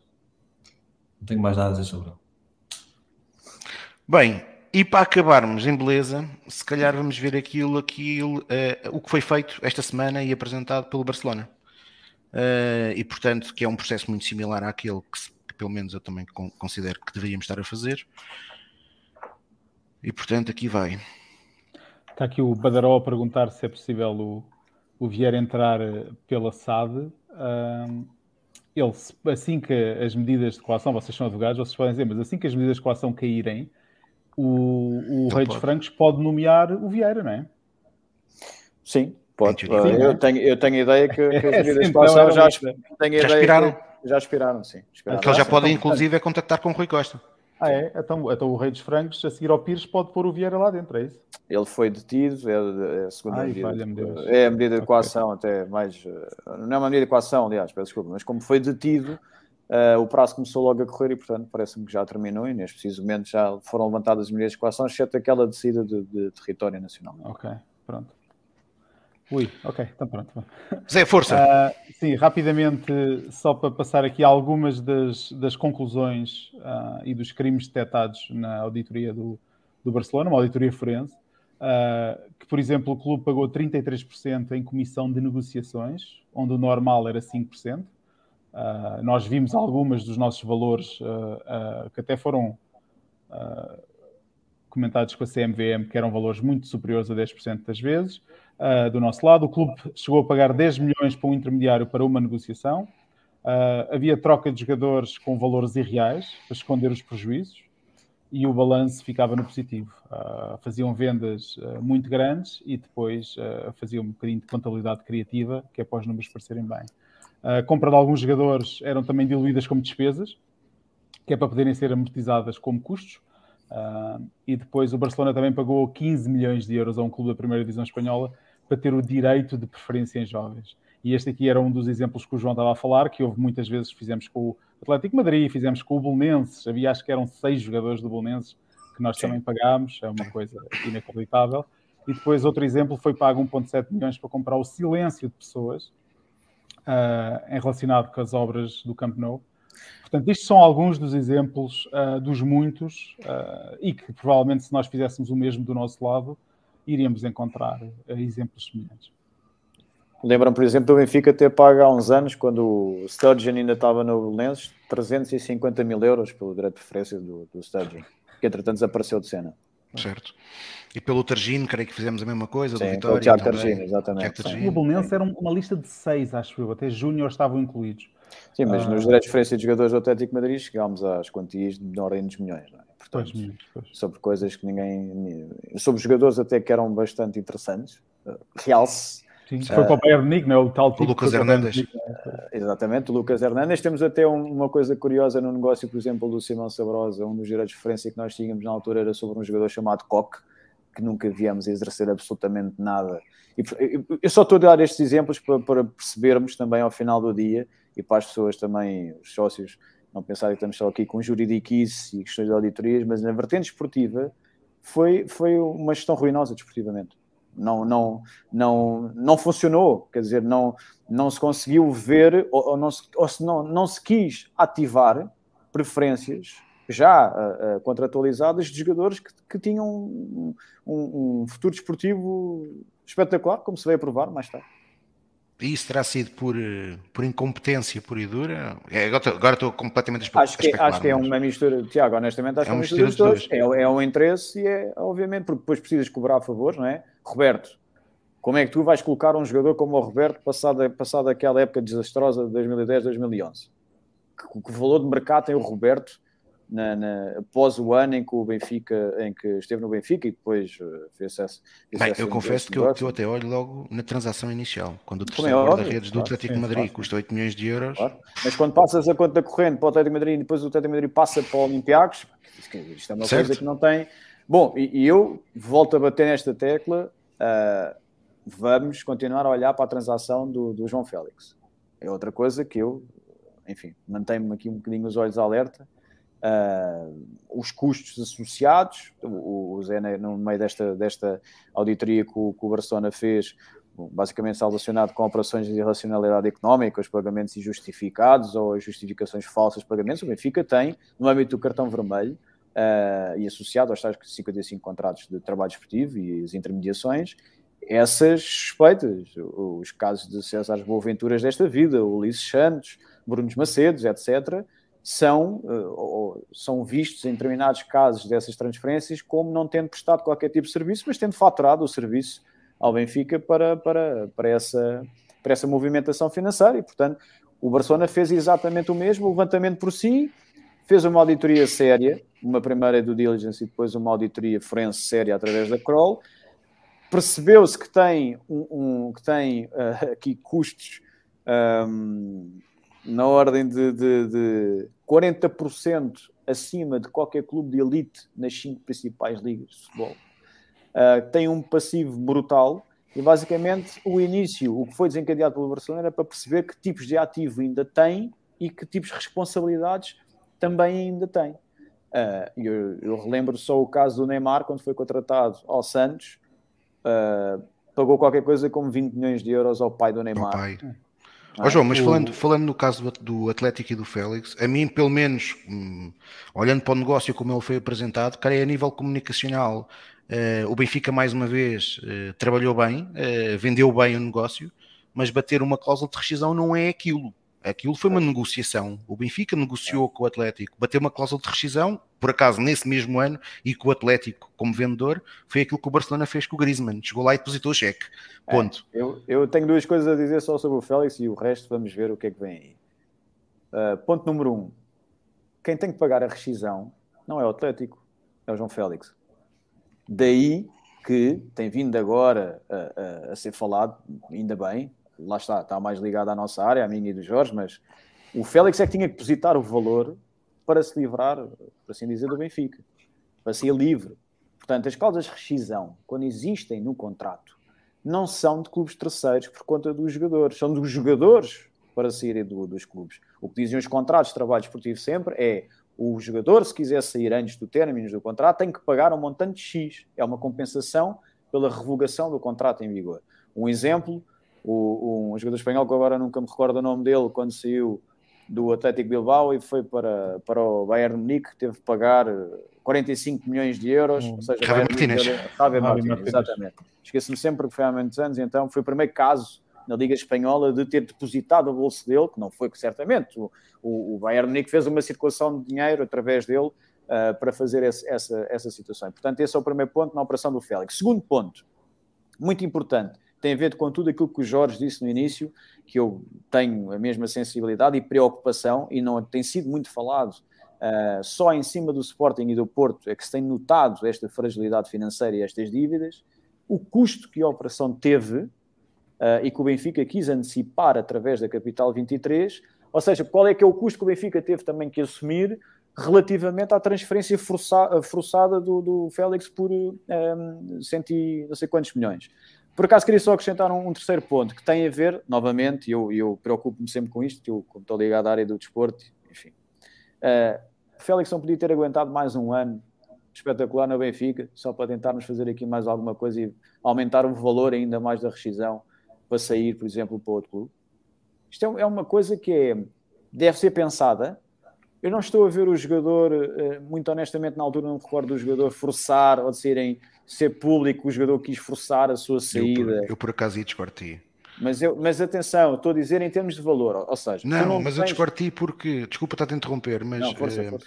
eu creio que estás a ser ingrato, porque no Benfica acontece uma coisa, no Benfica acontece uma coisa, o Benfica, o Benfica forma muito bem no Seixal, uh, mas no Benfica nós formamos mercenários, porque nós nunca cortamos as pernas a ninguém, porque o atleta faz muita pressão, é, é malta que pressiona muito... Uh, nos outros clubes, não. Nos outros clubes, eles conseguem aguentar os atletas, eles têm mais amor aos clubes.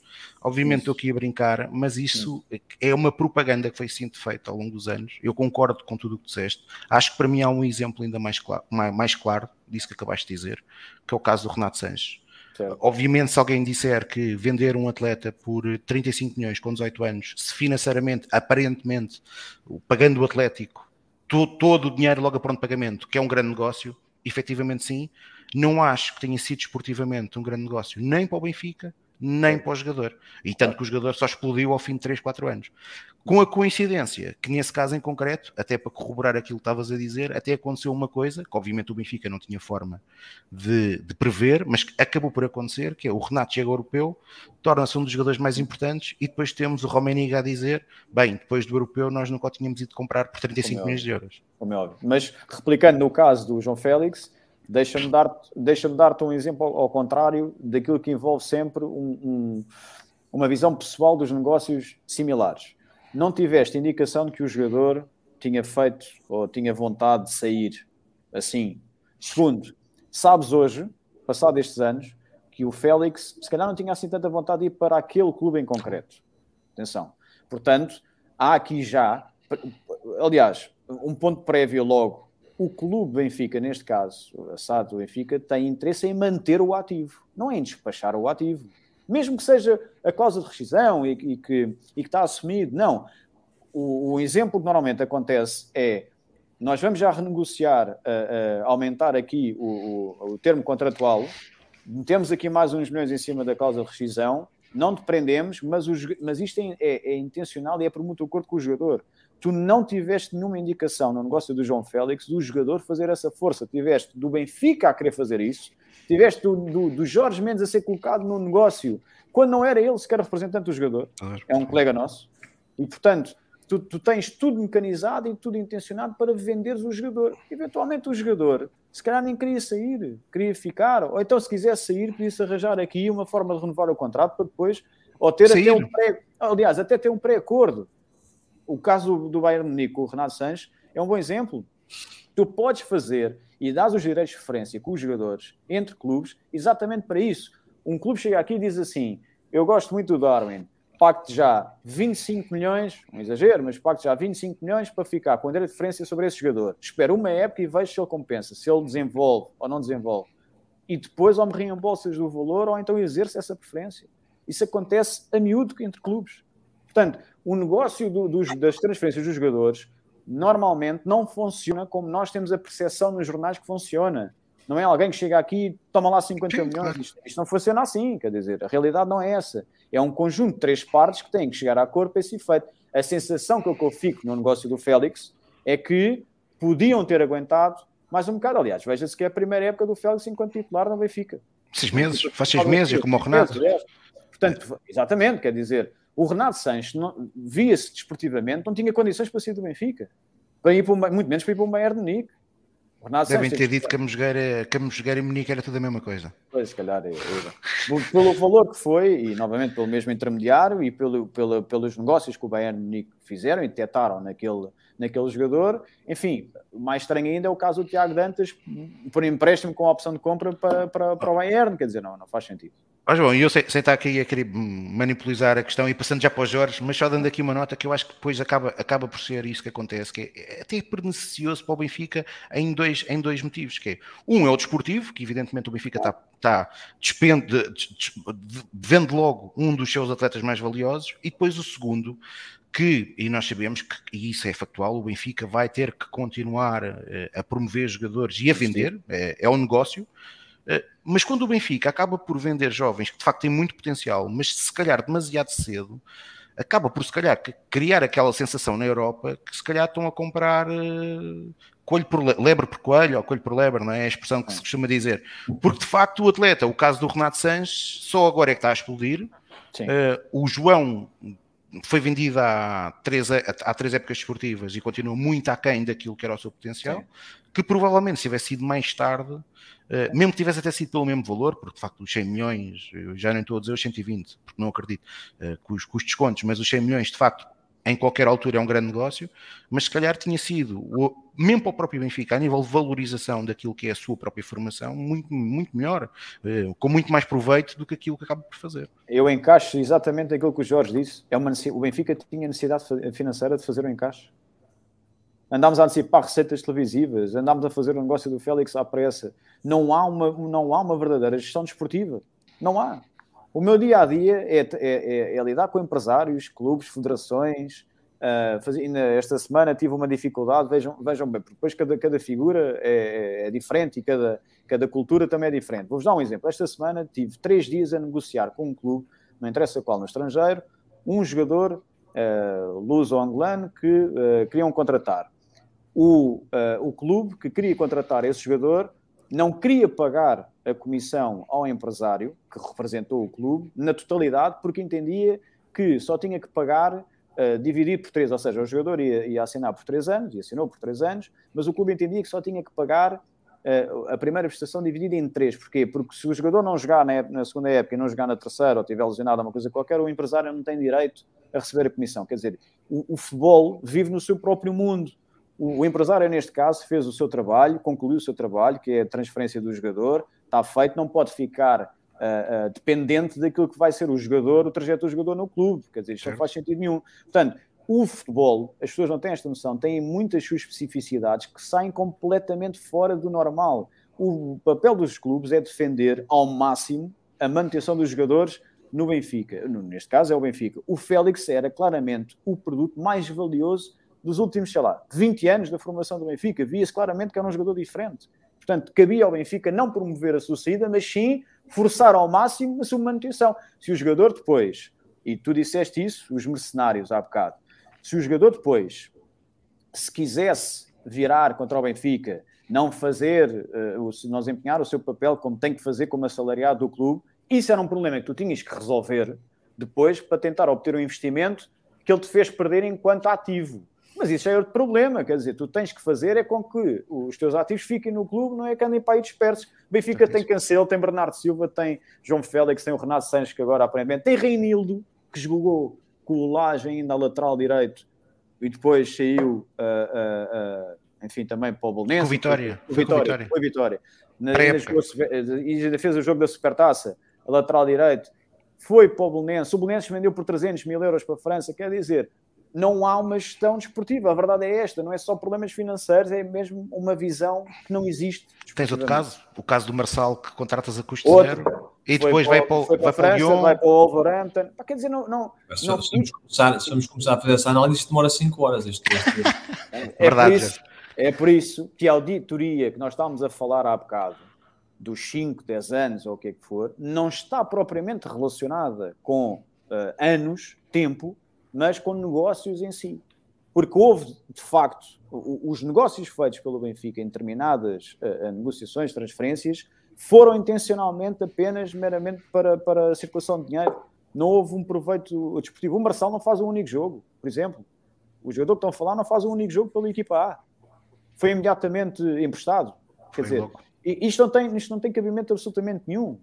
O Benfica tinha, chegou a ter, sem ter a limitação agora, sem esta limitação agora de empréstimo de jogadores, que agora vai cada vez diminuindo mais por regras da própria, da própria FIFA e da UEFA, uh, o Benfica chegou a ter não sei quantos jogadores colocados, quer dizer, isto não faz, não, não faz sentido. Pergunta-se qual é que é o projeto do Benfica também.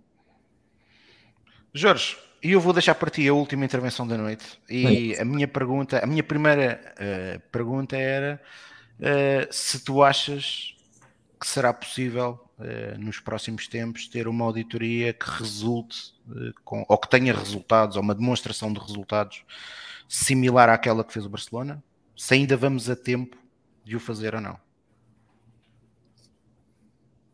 Bom, a, a, tempo vamos, quer dizer, a, a, não sei se responder a essa pergunta, posso repetir, mas a, tempo, a tempo vamos. Acho que um, acho que é importante que ela seja feita, é fundamental, não é importante, é fundamental que ela seja feita. Tenho as maiores reservas que ela seja feita de forma voluntária um, por estes órgãos sociais e esta administração da SAD. E como expliquei há pouco, uh, quando falámos de várias opções de reação, um, tenho, tenho antecipo que seja extremamente complicado forçar esta administração a fazê-lo, porque será sempre feita uma coisa, uh, uh, mesmo que se consiga forçar, na aparência e não na substância. Acho que no final ela vai ser feita, esta auditoria deve ser feita, porque este, este, este, este clima de ingovernabilidade absoluta do clube vai acabar. Um, não sei exatamente quando, mas vai acabar. Nós falámos há pouco das possibilidades de reação, falámos da, da, da Assembleia Geral Extraordinária quanto a uma eventual constituição um dia mais à frente, se for caso disso, por violação de dever, não por gestão desportiva. Mas há outras formas de reação, um, que eu não, não, vou agora alargar hoje sobre elas, mas há outras formas de reação, coisas que podem ser feitas. Um, e, e, agora, nesta fase, a minha visão é, é um apelo a que um, não é aquela coisa que toda a gente diz, toda a gente tem medo de criticar o Rui Costa, estás a dizer? Fica mal ainda, fica mal porque é o Rui Costa, depois fica mal porque ele foi eleito com 84% há 3 ou 4 meses. E, portanto, os artigos, os comentários, digamos, de política desportiva acabam sempre naquela coisa, pronto, por isso eu espero que o Rui Costa agora cerre os dentes e vai fazer. Não há ninguém, não há ninguém que esteja a acompanhar a vida do Benfica uh, e de bom senso que tenha a menor expectativa que o Rui Costa consiga agarrar as rédeas do clube e levar o clube num caminho positivo. Mas ninguém possa ter. E se alguém tiver essa expectativa, é com base, hum, eh, digamos, num sonho uh, ou, ou, numa ideia de, de, de, Benfica ou de Rui Costa que não tem nada a ver com aquilo que nós podemos observar nos últimos 11 anos uh, uh, de Rui Costa dirigente. Portanto, objetivamente, essa expectativa, quanto a mim, não é fundada. Portanto, alguma coisa vai ter que acontecer.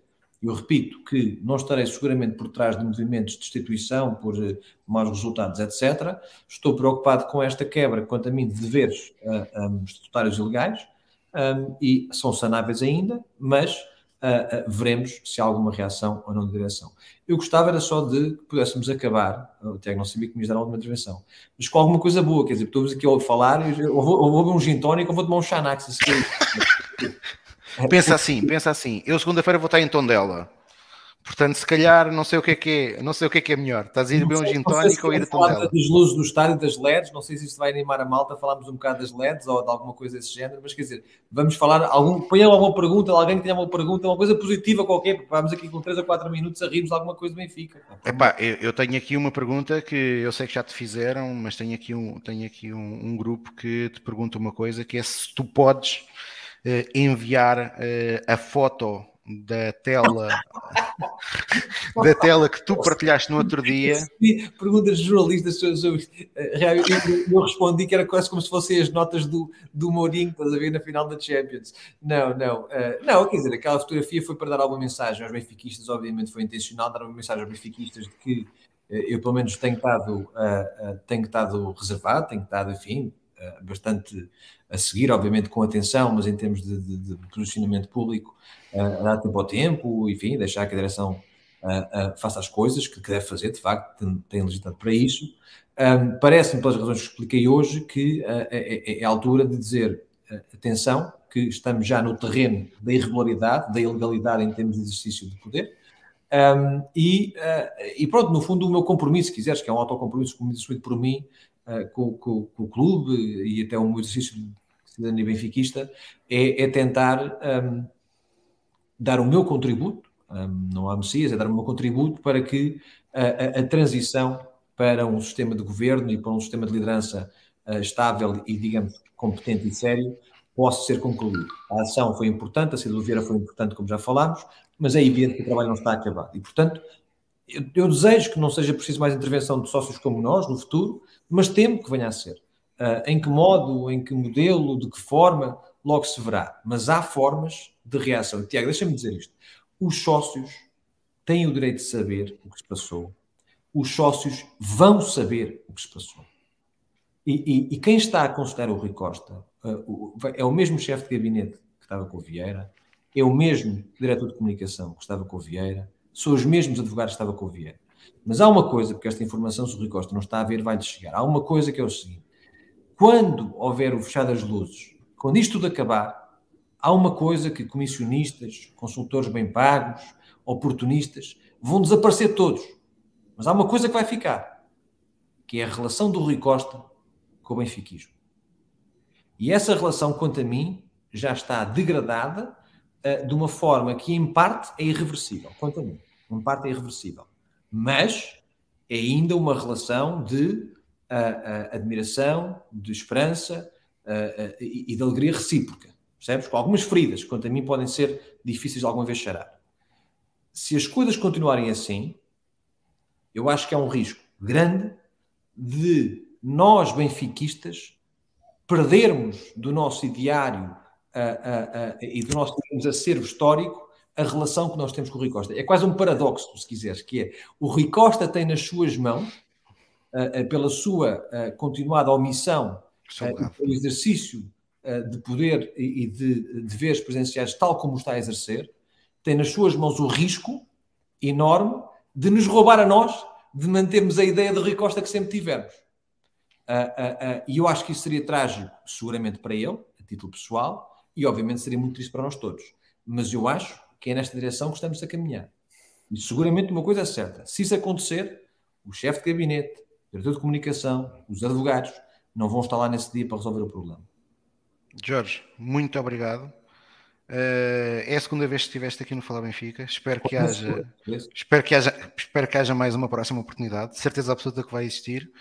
Uh, agradecer também ao João e ao Zé por mais uma presença. No dia 25 de fevereiro vamos regressar uh, para falar sobre estatutos com João Leite, um dos responsáveis do Servir o Benfica, ou o principal responsável de Servir o Benfica, pela proposta que o Servir o Benfica entregou e, portanto, numa altura que estamos a discutir a comissão, e temos uma comissão de revisão estatutária, faz sentido também perceber o, qual, o que levou aquele grupo de associados a apresentar uma proposta uh, há cerca de um ano. A proposta é pública desde 1 de dezembro uh, e numa semana muito particular, porque é uma semana que para nós eh, será sempre uma semana muito importante, que é a semana que comemoramos o aniversário do clube, no dia 28 de fevereiro.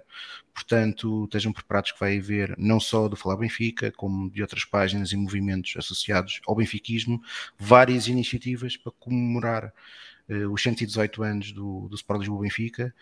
Uh, e passar esta fase conturbada no, no, momento esportivo e a todos aqueles que puderem, amanhã há um conjunto de jogos, amanhã, hoje, nos pavilhões uh, e segunda-feira uh, lá nos encontramos em Tondela. Boa noite a todos e viva o Benfica. Boa noite, viva o Benfica.